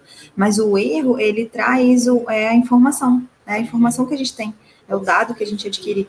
Né? Então, dentro desse conceito, se dá o direito de errar, se dá o, a, o se, propor, se propor a errar, né? Porque testar é se propor a errar. Eu acho um dos conceitos mais incríveis, assim. Só que ele, muitas vezes, ele recebe muita muita restrição para algumas pessoas, né? Tem muita dificuldade de aceitar essa questão do erro, que o erro é bom, porque ele é colocado como se fosse o erro tradicional antigo, dentro de um projeto grande, que deu errado, que não sei o que. E não é disso que a gente está falando. É de um erro menor, só que mais rápido, mais recorrente, mais teste, mais vezes. Então, mas assim, só para deixar também a, a, percepção que eu acho uma das partes mais incríveis da inovação é essa questão da ressignificação do erro. É isso aí. Obrigada, tá? Por ter, ter dado conta enquanto eu estava uns minutos aqui resolvendo a tecnologia. Uh, mas, enfim, a gente, a gente prega muito isso aqui, né? Ainda mais quando você começa um negócio novo, né? Que, na verdade, não, não tinha, de fato, aqui no, né, no nosso mercado. As inspirações foram todas de outros lugares, né? E essa turma realmente prega muito isso. Agora, é, é isso que a Maris também falou. Você, você não, também não vai não vai cometer um erro, continuar cometendo aquele erro durante meses, durante anos. O, a linha não é essa, é você testar, errar, tentar, insistir. Né? Isso aí que eu acho que funciona. E, se possível, né, e aí para quem também, de novo, falando um pouquinho aqui do conceito de inovação, né, da ciência mesmo, para quem quiser, dá uma olhadinha em métodos ágeis, assim, é, né, tem muito, muita coisa legal, muito, muito material legal sobre métodos ágeis. Você tem técnicas específicas para né, para você conseguir implementar isso dentro da sua entidade, dentro das suas atividades. Então, assim, de fato, é, é, um, é, uma, é uma obrigatoriedade o erro em inovação, não, não é uma, uma, uma faculdade. Né? É, e de novo, o Rafael agregando aí, não existe inovação sem erro. Se você não está errando, provavelmente não está inovando. É isso aí. Então, assim, é, é liberdade e experiência do cliente, assim, tudo focado nisso, né? Casado exatamente com o com, com seu, com seu propósito. Pode, por favor, passar aí mais. É, e o que, que acontece, né? Como eu falei, assim, inovação sem, sem, sem ação não é inovação, né? Então, assim, com base em todas essas convicções que a gente tinha é, de mercado e com as ações é, que nós queríamos implementar, agregando ali os, as soluções dos incômodos que nós buscávamos, nós partimos do seguinte preceito: cara, Jean, beleza, somos dois atuários legais aqui, você tem a sua empresa, beleza, mas a gente, cara, é atuário, assim, né? Vamos tentar aí buscar outras alternativas. E a gente decidiu, cara, realmente ninguém anda sozinho e vamos buscar pessoas que a gente admira e que tem casamento com o que a gente acredita em termos de propósito de vida, de integridade, dessas coisas que eu mencionei. Então a Mirador e a e, e eu nós entramos ali primeiro nessa busca. Tinham pessoas ali que eu particularmente já admirava de mercado. O, o Zé Ribeiro, por exemplo, que foi né, presidente da Abrap, foi presidente da Flus, é, eu considero o meu mentor ali em termos de, de previdência, um profissional que eu acho foda, assim, é uma referência que eu tenho no mercado, então ele foi um, foi um, foi um dos caras que, que eu tive né, assim, a cara de pau de, de convidar para esse projeto, mas foi o último também, porque na hora que o negócio já estava todo pronto, que eu falei, chegou a hora agora de, de chamar um homem para ver se ele para ver se ele topa, né? E, e, ele topou assim, então foi a cereja do bolo ali, mas é um, né, da parte estratégica institucional, que aí é com a maturidade que você ganha, e de novo, assim, não é é, não é em cima só da, da, da, da, inovação, de métodos ágeis que você, que você empreende, né, que você inova. Você tem que ter uma galera, de novo, o piloto experiente ali para conduzir isso. Então, assim, entrou o Geraldo, Assis também, que é uma referência na área de contabilidade do nosso mercado, e aí eu busquei ali também Aspiprev, que, que eu tinha essa demanda toda de sistema de gestão, até vi alguém falando aqui de, de sistema de gestão também nos comentários, né, é, a, os sistemas são falhos na essência, né, por conhecimento do conceito, então a gente também tentou trazer isso, pô, vamos pegar uma turma que conhece, que sabe programar, que sabe desenvolver, mas também que tem um histórico disso aqui, então a gente foi buscar a Aspiprev, que já tinha lá vinte e tantos anos de janela lá, dos profissionais, aí veio a Inove, com, com a parte de, de, investimentos, veio uma turma também, as fábricas de software, a TechHold e a, e a TTY, que são também do mercado já há muito tempo, a Clamotor, que é um sistema de eleição, enfim, a ética, que tem todo o arcabouço ali de governança, risco e, e, e compliance. Então, assim, essas, essa, esse, esses, esses, esses, essa coluna aí, né, à esquerda, eram pessoas do mercado de previdência, algumas já mais antigas do que a gente, né, já em termos de mercado, que a gente fez o convite, eles toparam, assim, o projeto, muito baseado, assim, é, numa iniciativa nossa de, de, de apresentar, na verdade, esse projeto novo e esse propósito de casamento de conexões, né, baseado em métodos ágeis e baseado em conexões e integrações prévias, é, para exatamente é, é, mitigar os riscos que esse grupo já reclamava quando eram isolados né, no mercado. É, mas tinham coisas, e aí também um, é uma outra, um outro conceito, eu acho que do, do, do, empreendedorismo e da inovação, é que assim, não fica com vergonha de, de copiar coisa, não, sabe? Copiar coisa no bom sentido, né? É, então, nós, depois que mapeamos todas essas, esses, essas dores, esses desafios é, do, do, mercado de previdência, né? E a nossa ideia é, é, era realmente tentar solucionar todos os problemas, né?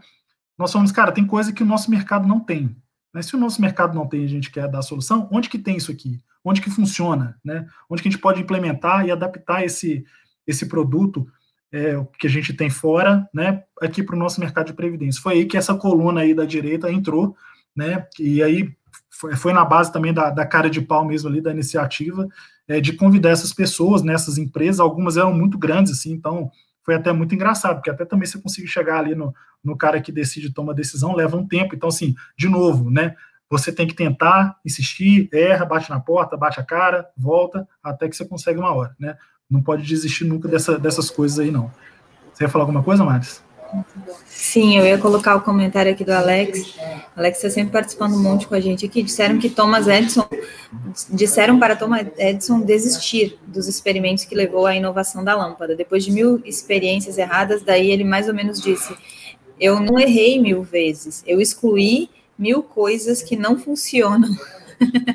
Muito bom. É e a Simone está colaborando aqui também, que ontem ela assistiu uma live dos criadores da empresa das carteiras Dobra, e, e eles são uma empresa gaúcha que foi case do Facebook. Essa, esses cases de inovação realmente trazem muita, muito aprendizado para a gente. E a Natália está dizendo aqui, a, a Natália comentou que o Zé Ribeiro é o, é o piloto experiente do, do avião novo. Adorei essa correlação aí. É, é isso Perfeito, aí.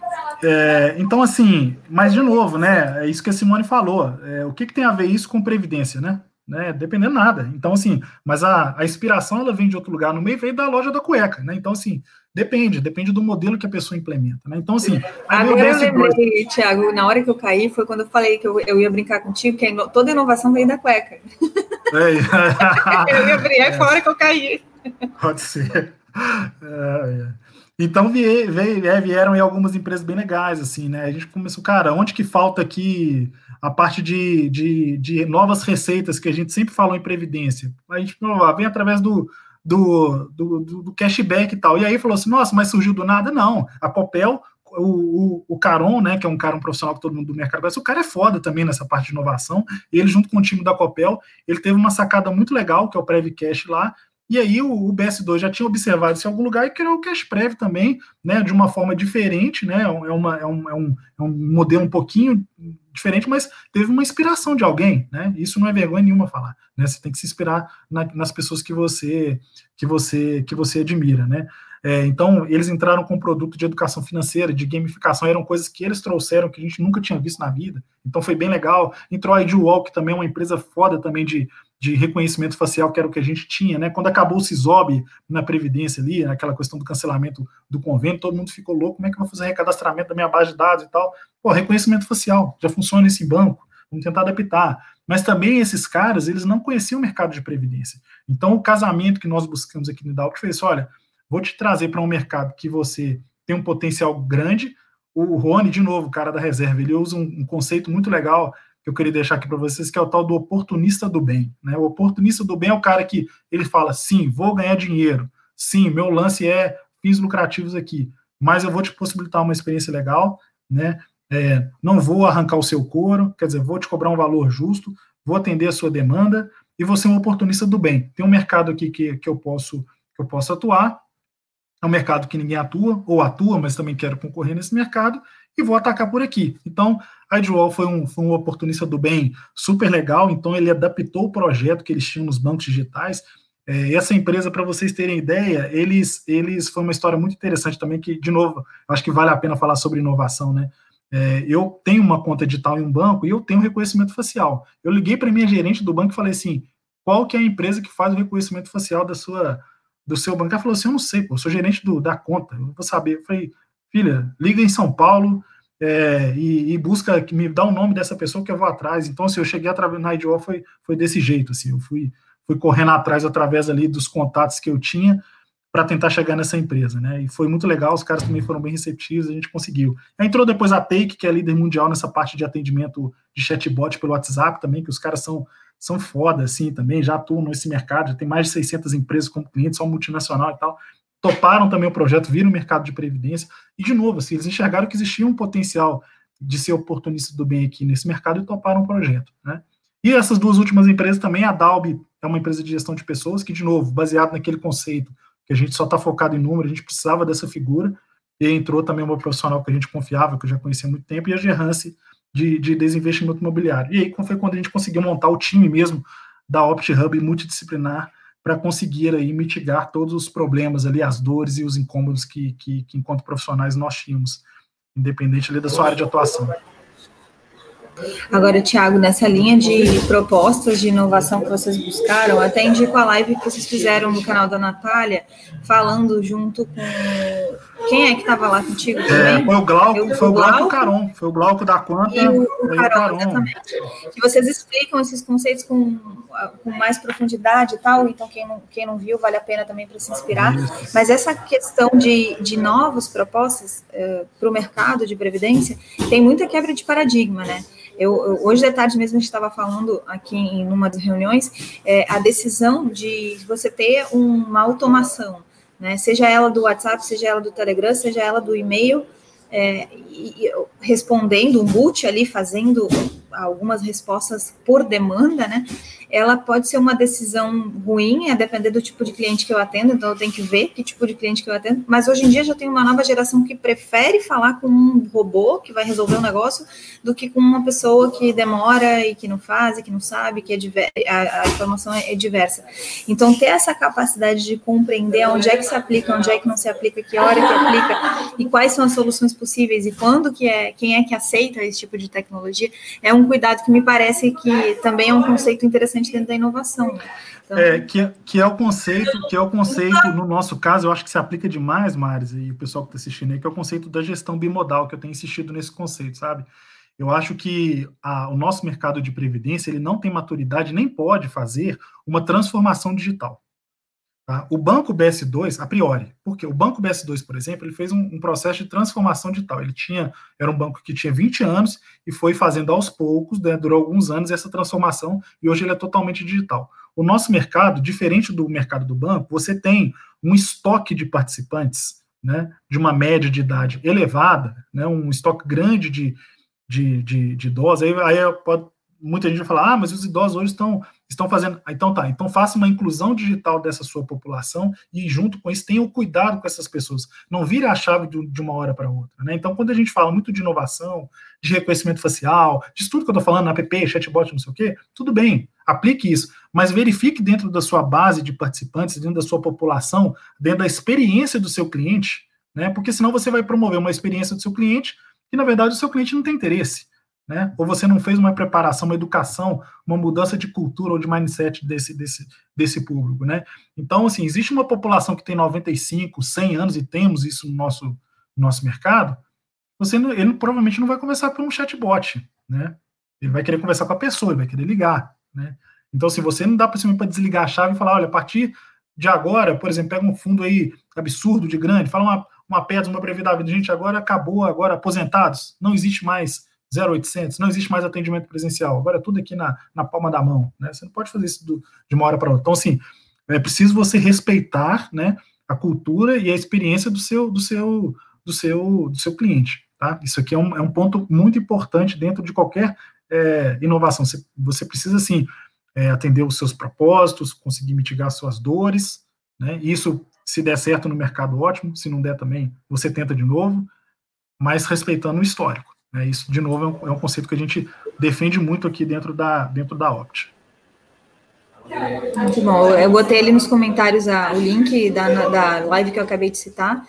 Eu acho que a Simone vai botar um link agora também na sequência, link da cultura da dobra que eles disponibilizaram ao público. Massa. É, e aí vocês podem complementar esse conteúdo aí. Mas pode passar, por favor, então. É, então, assim, depois que aí, assim, é um, é um, projeto muito legal que quando você vê qualquer isso, isso de novo dá tesão, né?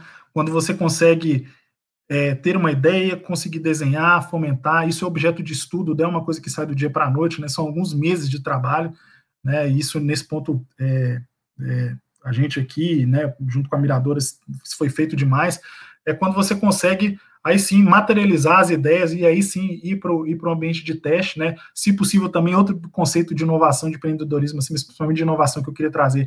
É, não tenta abraçar o mundo de uma vez, não, assim. Começa devagar, né? Às vezes pode ser que a coisa tome uma proporção rápida que você não espere, mas o ideal é você fazer um MVP, utilizar método ágil, faz um teste, né? Ver se funciona, tenta errar é, muito, mas com pouca, né? Com uma massa pequena, até para uma questão de risco de imagem. Então, assim, trabalhe dessa forma, e aí você vai ajustando o seu produto, e aí sim você escala, né? Então, é, isso foi feito no início com a gente, né? Lá no início do ano já, já começamos a, a pegar alguns cases ali de, de mercado e começar a trabalhar, e aí é quando você consegue é enxergar a coisa toda se conectando, assim, né? A conectividade, a integração, você dando a liberdade e com tudo ali envolvido, é atuária, é jurídico, é LM, é, muito gostoso, assim, de você ver a coisa transformando. E aí, deixando muito claro que as pessoas aí, cada um sabe exatamente a caixa onde está, né? Que também quando você tem muita gente que você admira, mas que também, e, e é multidisciplinar, tem que ficar claro tudo para exatamente não ter uma sobreposição de, de atividades, tá? Então, e aí a gente partiu depois desse, dessa reunião desse time, né, que a gente tem muito orgulho, assim, de ter conseguido juntar, é, uma galera que defende o mesmo propósito, aí ele falou, cara, agora vamos, bora compartilhar, literalmente, e agora a gente vai começar a trabalhar em cima disso aqui, em cima dos produtos, tá? Pode, pode ir. É, bom, pode, pode passar, por favor, Mário. E aí ficou, né, o tamanho aqui do, do nosso do nosso é, produto, né, que o, que o Jean já mencionou ali no início, aí são 39, aí tá entre um canal aí, agora recente, né, a gente chama de canal de cardápio, né, é, onde, na verdade, assim, nós defendemos que a, a Opt, ela não vende nada, mas também oferece tudo, né, então, assim, você, eu não chego para lugar nenhum, e nem o Jean, e nem ninguém aqui da Opt, é, vendendo determinado produto, né, nem é nosso interesse, a gente, baseado no conceito da audição, né, que é outro conceito também muito importante dentro do conceito de inovação. Você primeiro ouve, vê qual que é o incômodo da pessoa, eu relacionei aqueles incômodos. Então você verifica quais são os incômodos daquela pessoa, e em cima desses incômodos você seleciona ali né, efetivamente o que você precisa, e a gente aqui dentro do, do lado da Opt, a gente se dispõe a integrar né, e entregar de forma é, já consolidada. Né? O, o, conceito é esse. Sempre uma coisa que a gente não abre mão também é aquela questão que a, que a Nath falou aí, sempre com o piloto ali é, comandando o avião, né? A gente não acha que um produto de tecnologia sem uma consultoria no nosso mercado dá certo, né? Alguém até comentou aqui que eu vi a questão do desconhecimento da matéria, né, no caso de um sistema. É exatamente isso que a gente tenta, tenta pregar. A verdade é que dentro, assim, do que a gente defende de previdência, assim, existiam é, muitos incômodos, e esses incômodos é, a grande maioria que já trabalhou dentro de fundo, né, já foi, já sentou do, do outro lado ali da mesa. Então, é, algumas coisas nos incomodavam pessoalmente quanto profissionais. Assim, né? Uma era o desconhecimento do fornecedor em relação ao produto. Então, de novo, um outro conceito de inovação, né? Você tem que conhecer o seu produto, você tem que conhecer aquilo que você está vendendo, porque senão vai ficar difícil de dar certo, né? Porque você naturalmente vai pegar alguém do outro lado que saiba, e às vezes sabe muito mais do que você. E então, se você não conseguir atender isso e não responder, dificilmente a coisa vai dar certo. Por isso que a gente precisa de uma equipe, de uma equipe é, multidisciplinar, né, e experiente nesse, nesse conceito aí. Beleza? Pode passar, por favor. Pode passar, Maris, por favor. Maris bloqueou de novo? A Maris eu acho que deu uma congelada de novo. Né? É? Vamos ver se ela, Bom. Se ela retorna. Voltou, Maris? Voltou, Maris? Eu acho que caiu total de novo. Ai, voltou. Voltou? Ah, Vamos lá, pode passar, por favor. Certo. Eu não vou, né? Não vou ficar falando aqui de tudo, todos os produtos que a gente tem, não, porque o objetivo nem é esse. A gente está aqui para falar sobre inovação, né? Só sobre conceitos de inovação. Então, assim, quem tiver curiosidade, depois entra lá no site da Optic, que está lá tudo explicadinho e tudo. Mas o, a ideia aqui é só para a gente falar sobre, sobre conceitos de inovação. Assim. Então, o, o, a mensagem que a gente queria deixar aqui para vocês é essa, assim, questione, né? Questione muito tudo, não no sentido de criticar, é questionar, né? Que é diferente. Então, assim, questione tudo que está à sua volta, né? Observe, né?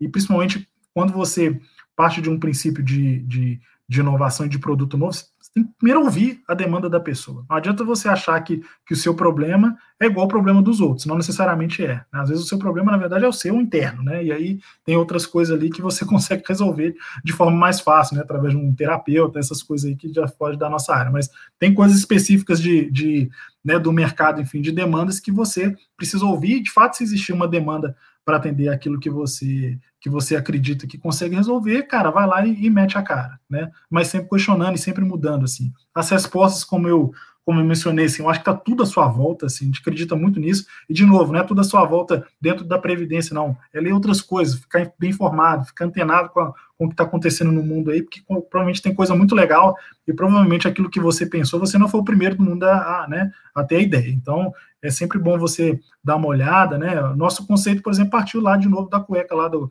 do cara da reserva, então assim, a gente acha que que pode as respostas elas podem podem estar em outros lugares, né? Você só tem que tentar fazer ali a adaptação ao seu ao seu modelo de negócio, assim. Pessoas que você admira, cara, sempre junto, assim, se você só trabalha com gente que você não admira, tem alguma coisa errada, assim, provavelmente é você que está no lugar errado, assim. Então, aí é é o, ponto de você fazer uma revisão ou interno, então, assim, você buscar a forma de admirar essas pessoas. A gente tentou, todas as pessoas aqui é, é, do, do nosso grupo, é, são todas pessoas que a gente já admirava antes até de, de topar o projeto, assim, eram todos profissionais que a gente admirava, seja a nível é, é, pessoal como, como, como profissional ali, é alguns a gente conhecia mais a nível profissional, mas eram profissionais que, assim, falavam, cara, eu quero, quero um dia chegar perto desse cara ou, ou trabalhar perto desse, desse, desse cara. Não eram pessoas que sobrepunham, na verdade, as atividades, né, eram pessoas que complementavam, então isso também é muito importante em conceito de inovação. A gente, por exemplo, e Jean, né, somos o sócio aqui da, da nós não somos iguais, assim, a gente tem a gente se complementa em algumas coisas, né? Então a gente não sobrepõe. Então, assim, acho que é muito legal quando você vai buscar alguém tiver uma ideia, aquilo que a gente falou no início também, né, Mas assim, se tem alguém que quer fazer sozinho, pô, beleza, vai lá e vai, vai fundo. Mas se você quer ter algum parceiro, pô, vê se casa primeiro essa questão da integridade, né? Vê se o pessoal realmente, é, igual o que me chamou a atenção foi ele conversar lá com o, com o cara da reserva no dia do congresso e almoçar todo mundo junto, né? Então, assim, tem alguma coisa diferente que você tem que notar no comportamento da, das pessoas ali para pegar e te dar aquele tesão de, de, ficar, de ficar ali com aquele grupo. É, e tem que complementar, não tem que sobrepor. Né? E sim, tudo é, em, em, inovação, gente, todas as experiências, de novo, é, leiam a questão do, né, desses exemplos mais bobinhos aqui, entre aspas, que eu dei da, do Amormai, da Reserve. Tem, lógico, dessa parte de tecnologia, você tem exemplos fantásticos aí desses caras mais, mais famosos, assim, mas todos eles partem de um propósito ali, de, um, de uma ideia de planejamento, então não foi uma coisa que saiu do nada, né? Tudo decorre de um planejamento de estudo, a mais deu exemplo aqui também, né? O canal dela não chegou aqui né, na primeira, na largada, já não começou com 1.300, né, 1.400 seguidores, e assim também com, com outras pessoas. Mas também você tem que ter intuição. Então, assim, a ideia é você casar isso com isso tudo que eu estou falando agora. Precisa de um tempo aí para para amadurecer todas as ideias, que é o tal do, do ócio criativo, né? A gente também precisa, você precisa ficar ali todo dia naquele, naquele, naquela batida ali do dia a dia, você também não consegue mudar muita coisa. Talvez é isso que aconteça no nosso mercado também. Né? Eu acho que talvez a rotina, as pessoas acabam não tendo tempo para pensar, né? E aí fica só no, no operacional. Né? E outra coisa que a gente, eu só queria deixar uma mensagem aqui que a gente fala que o que o robô, o que o robô, né, repete, o que o que é repetido o robô faz, o humano pensa. Então, se a gente levar esse conceito, eu acho que a, a tendência é que o nosso mercado atuarial e, e, e, de previdência ele, ele, ele avance. Né?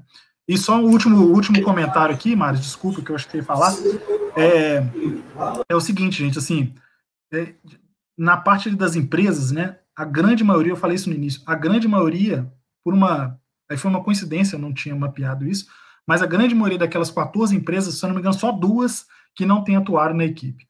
O resto, todo mundo já tem algum atuário. E aí, de novo, assim, você que, que é atuário e tudo, e, e fica às vezes com esse negócio, ah, eu quero ser igual o fulano de tal que faz lá, que é o responsável técnico, ah, não fica pensando nisso não, sabe? É, tem outras coisas muito legais que um atuário, que a ciência atuarial pode fazer.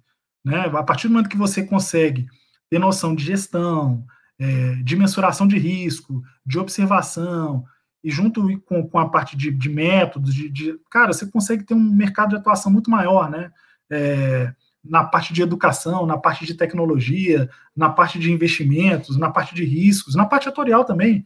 Então, assim, tem que abrir um pouco a cabeça, né? É, é, fico um pouco preocupado, e às vezes, com o movimento dos estudantes, assim, não fiquem só nesse, nessa, nessa pegada, não, porque, né, às vezes você tem uma, um, dentro do planejamento da sua vida, você pode ter outras ideias, né?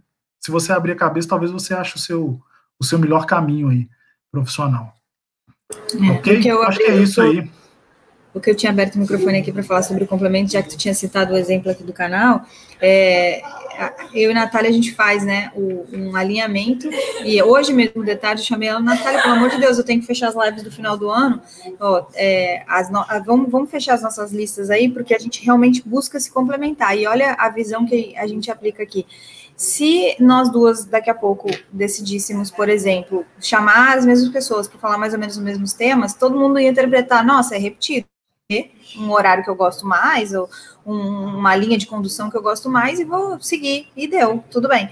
Agora, a partir do momento que a gente fala e diz assim, oh, não, eu vou chamar o Thiago para falar de inovação, mas eu quero que ele conte isso, isso, isso, isso e aquilo. Não, não, é, já falou sobre isso ali, não vai falar aqui, vai falar complementando, seguindo o assunto. É, eu vou chamar a mesma pessoa para falar de dois, duas partes do mesmo assunto diferentes, ou então eu vou chamar outras pessoas para falar do mesmo assunto que vão falar de outra forma, e aí o que acontece? Todo mundo, nossa, eu tenho que ver todas. Quer dizer, se complementa e, né, quando a, a maré sobe, todos os barcos sobem. Então, é uma, são coisas que a gente vai aplicando, que a gente vai é, realizando, e as pessoas, às vezes, a nossa, nossa volta, é, ficam, nossa, mas como? Nossa, mas como isso? Mas como aquilo?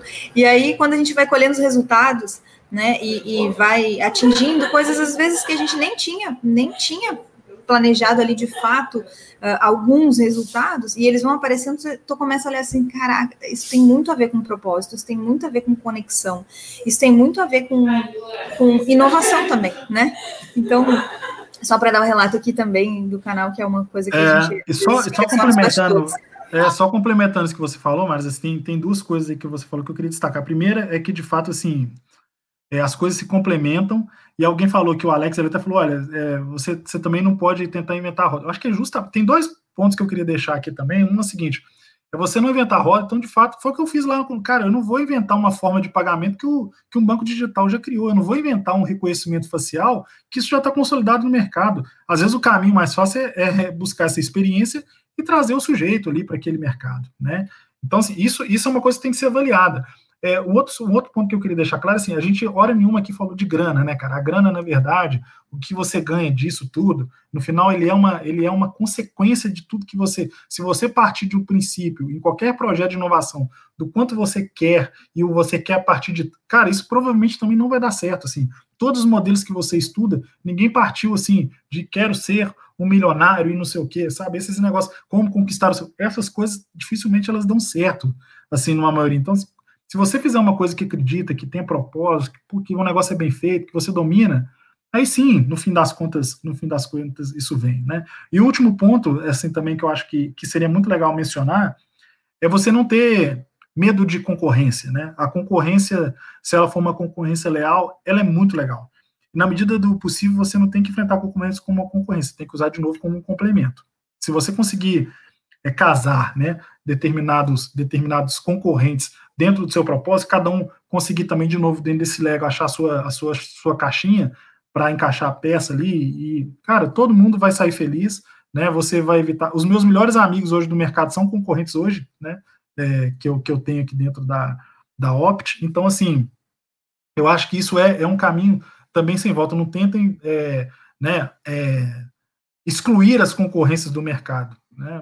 A gente até brinca aqui dentro da Alpes também é o seguinte: não existe bloco, não existe a Sapucaí com, com uma escola de samba só, né?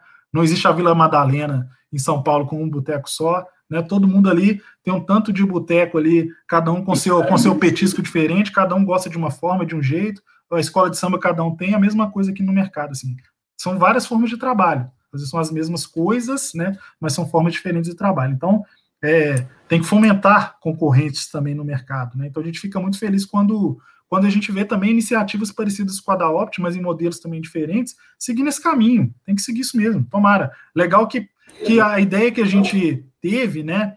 É, isso, isso pode ter servido de inspiração, né? Ou às vezes também a pessoa até teve essa ideia também, mas estava com, com, com uma certa preguiça, né, de, de, de, de implementar e aí resolveu a partir daí tocar, mas certo é que quando a coisa está formada e você começa a oferecer opções de uma coisa que você acredita, existe uma possibilidade grande também da sua ideia ser bem aceita. Né?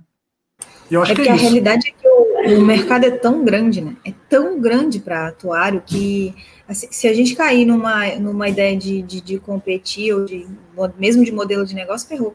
Ó, o piloto está falando aqui, o Zé Ribeiro vai ter um novo, um novo, um novo título, tá? O piloto experiente aqui, ó, a criatividade é pensar coisas novas, inovação é fazer coisas novas, ele já trouxe a referência aí.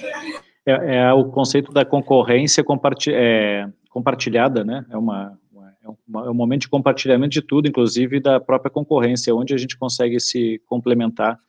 Eu estava lendo o livro do Aperte F5, que é escrito pelo Satya Nadella, que é o, o CEO hoje da, da Microsoft, e ele conta ali na, no livro que quando ele assumiu, a Microsoft era uma empresa que tinha brigado com diversos players do mercado e, e depois o, um dos papéis dele foi buscar o contato com o Facebook, com Amazon, com Apple e, e criar dentro da, do, do, próprio conceito de concorrência um, um, os locais em que havia sincronia, onde eles podiam trabalhar juntos, onde ele podia gerar uh, projetos e serviços junto com a Apple e aonde não dava para ter trabalho junto. Então, é, é, um, eu acho que isso a gente aprende cada vez mais. A economia é compartilhada, a gente está no momento mundial e, e, a gente acaba, é, no próprio conceito de inovação, tendo que repensar os modelos de negócio. Né? Então, isso, isso é, é, muito natural. O, só fechando ali, o, pegando um gancho ainda do que o Thiago estava comentando, mas tem um, eu, eu, gosto muito de acompanhar a, a Startse, que é uma empresa de educação uh, de negócios, né? E o Júnior Bonelli, que é um dos fundadores, ele diz assim, olha, se quiser escalar o, o, o Everest, vá com alguém que já subiu.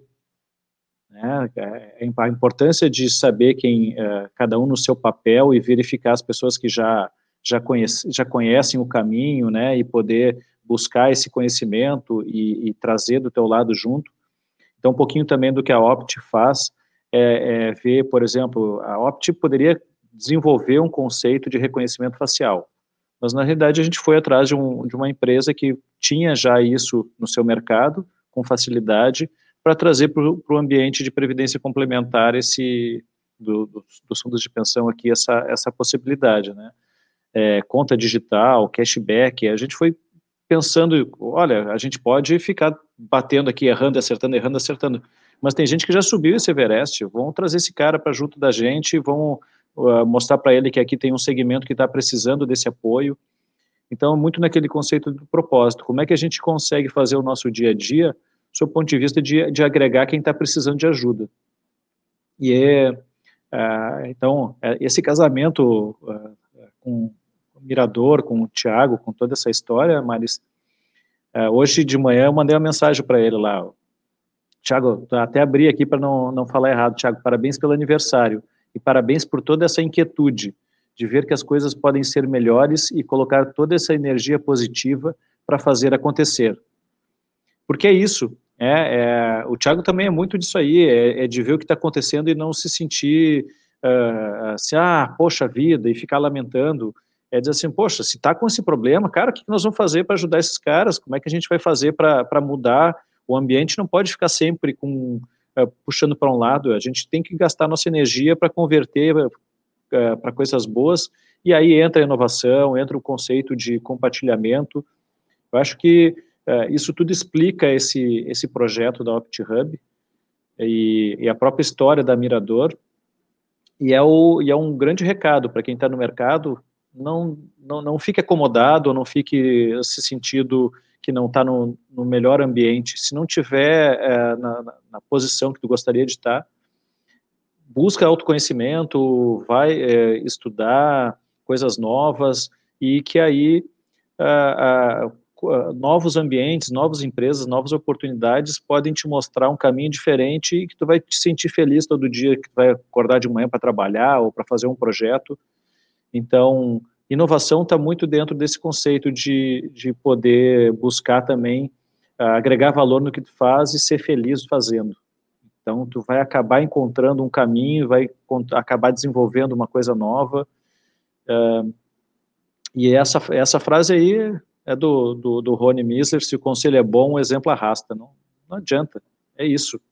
Se a gente está aqui, o nosso papel como empresa, como, como, como é, inovador do, do segmento, como a Maris disse, vamos falar de inovação, é porque, na realidade, essa inquietude está dentro de nós, né? é, é buscar sempre o, o, uma coisa diferente, mas que a gente possa fazer isso com satisfação e ver que as pessoas também estão valorizando o que a gente faz, né? Muito bom.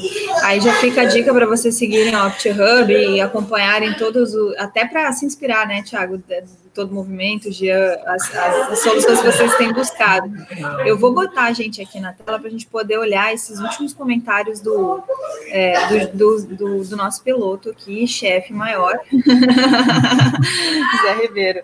Ó, de engenheiro para atuário, né? É a mensagem dele. Alguns engenheiros trabalham em cálculo, em, em projeto a grande maioria se espalha em áreas como marketing, finanças, administração, produção e até previdência.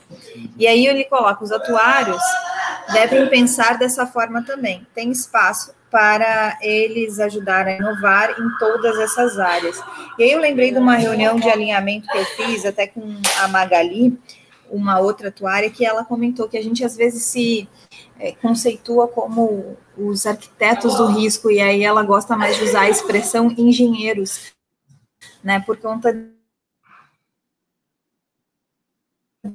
da, da fundação é muito, né, com essa ideia. Voltei. E a Eu Magali não entendi nada que você falou. Então, a Magali, a Magali, fala sobre a ideia da gente se colocar como atuário, uh, não só como um arquiteto do risco, mas de verdade como um financeiro, um engenheiro do risco. Esse processo pode fazer com que a gente se ressignifique né, a capacidade da gente realmente é, andar em várias áreas, como o Zé Ribeiro trouxe aí. Umas palavras aí de vocês. Não, eu acho que eu vou fechar aqui da minha, minha parte, é isso, assim, né, agradecer de novo, mas estou vendo aqui muita, muita gente conhecida aqui nos comentários, mandar um abraço para todo mundo, a Bia aqui também entrou agora, aqui, ó, a Bia também é uma ideia dessas aí também inquietas, que eu curto, né, e ela também tem propósitos muito legais, assim, e, e é isso, assim, agradecer e tomara que... Aqui é, sensacional, a, a Bia também é menina nova e, e é foda também, muito um futuro gigante também pela frente. Então a gente torce muito assim para né, essa esse dia aqui ter servido de, de inspiração também, né, alguma coisa. E, e a gente também fica à disposição para conversar, né? A gente gosta muito de conversar. É, pra, de ouvir também, né? Principalmente de ouvir, mais, mais ouvir do que, do que falar. E acho que o futuro da Previdência, o futuro da Atuária, ele está aí, assim, abrir a cabeça, né, de novo, tentar seguir os propósitos que você acredita, casar, buscar onde você tem isso, e aí ser feliz, gente. É, o negócio é ser feliz e ter amor e ter tesão no que, no que faz. O resto, o resto é consequência. Beleza? E obrigado de novo aí. Imagina. Gia, quer dar uma mensagem final? Ah, só, só agradecer, Marisa, o convite, a oportunidade. Ah, e como mesmo, tu mesmo tinha comentado, às vezes a gente acaba vendo uh, questões que são inesperadas, né, no que a gente escolhe para por fazer. E aqui nessa noite poder estar tá contando um pouquinho da história da Mirador foi foi muito legal. Eu senti uh, poder contou, poder contar essa história para vocês. Eu senti um orgulho muito grande de tudo que a gente construiu como como Mirador, né? E, e também de ver a, a, a a oportunidade de ver, ver, pessoas assim que há muito tempo eu não não, não encontrava e está aqui uma, um cara que se formou comigo em 1990 e pouquinhos, Ismael Garcia, olha aí, grande Ismael. É, é, o Ismael faz, se formou comigo e fazia muito tempo que eu não, não encontrava ele. Então, Ismael, um grande abraço. Também uma, uma questão inesperada aqui da, da live da, da Maris, e que eu acho que é isso, a gente está disponível, a gente está tá, tá o tempo todo uh, aberto né, às energia, energias positivas, e em termos de inovação e de testar e ajustar, só um aviso como diretor do IBA, para quem não sabe, a gente está começando a testar os nossos sistemas novos, sistemas de cadastro, vai estar tá começando a sair recadastramento, então também deve ter um testar e errar da nova diretoria buscando uh, trazer um sistema de gestão para o IBA lá, que, que a ideia é que ele sirva realmente para cuidar bem do nosso, do nossa história da, do IBA, todo, todas as questões de certificações e tudo mais. Então, logo, logo, o sistema que agora está no, no, testar e errar internamente com os diretores e com, com pequenos grupos, daqui a pouco vem para o mercado também, é, é, faz parte de, de, desse dia a dia, né? Obrigado, Maris. E feliz aniversário, Thiago. Um orgulho de estar junto aí, cara. Oh, o Ismael retribuindo os abraços aí. Eu que agradeço é. vocês. Um abraço e... para todo mundo e boa noite a todos. Gente, eu botei nos comentários vários links úteis daqueles que eu tinha mencionado, que eu prometi lá no início botar, e eu botei aí pelo meio, joguei eles, eles para a gente ter, inclusive quem está assistindo depois. Compartilhem essa live com outras pessoas, para a gente poder cada vez alcançar e aumentar o nosso networking atuarial, que de verdade é o nosso propósito. Jean, muito obrigado pela tua disponibilidade. Tiago, muito obrigado pela tua disponibilidade. É, de verdade, essa, essa troca, esse relato e essa identificação de coisas, para mim faz muito sentido que a gente traga atuários para falar sobre os temas que a gente quer incentivar que a gente fale entre a gente, e aí por isso o convite de trazer vocês aqui. Obrigado pela, por toda a, a participação aqui de quem teve nos comentários, com, comentaram um monte nessa live, foi sensacional. Estou super é, é, orgulhosa assim do, do, do, conteúdo que a gente acabou produzindo hoje em conjunto aqui com todos vocês. E essa live ela fica disponível aqui no canal do YouTube, mas também lá no Spotify. Então quem gosta de, de ouvir podcast e tudo mais, fica a dica para irem lá no Spotify procurarem Atuária Gestão de Risco, podem ouvir todos os conteúdos lá. Esse foi o Atuária Gestão de Risco Podcast. Eu sou Maris Carolina, estive aqui hoje com o Tiago. E com o Giancarlo a gente falou sobre inovação e trouxe exemplos de soluções aplicadas de empresas na área de atuária. Gente, até a próxima. Tchau, tchau. Valeu. Tchau, valeu.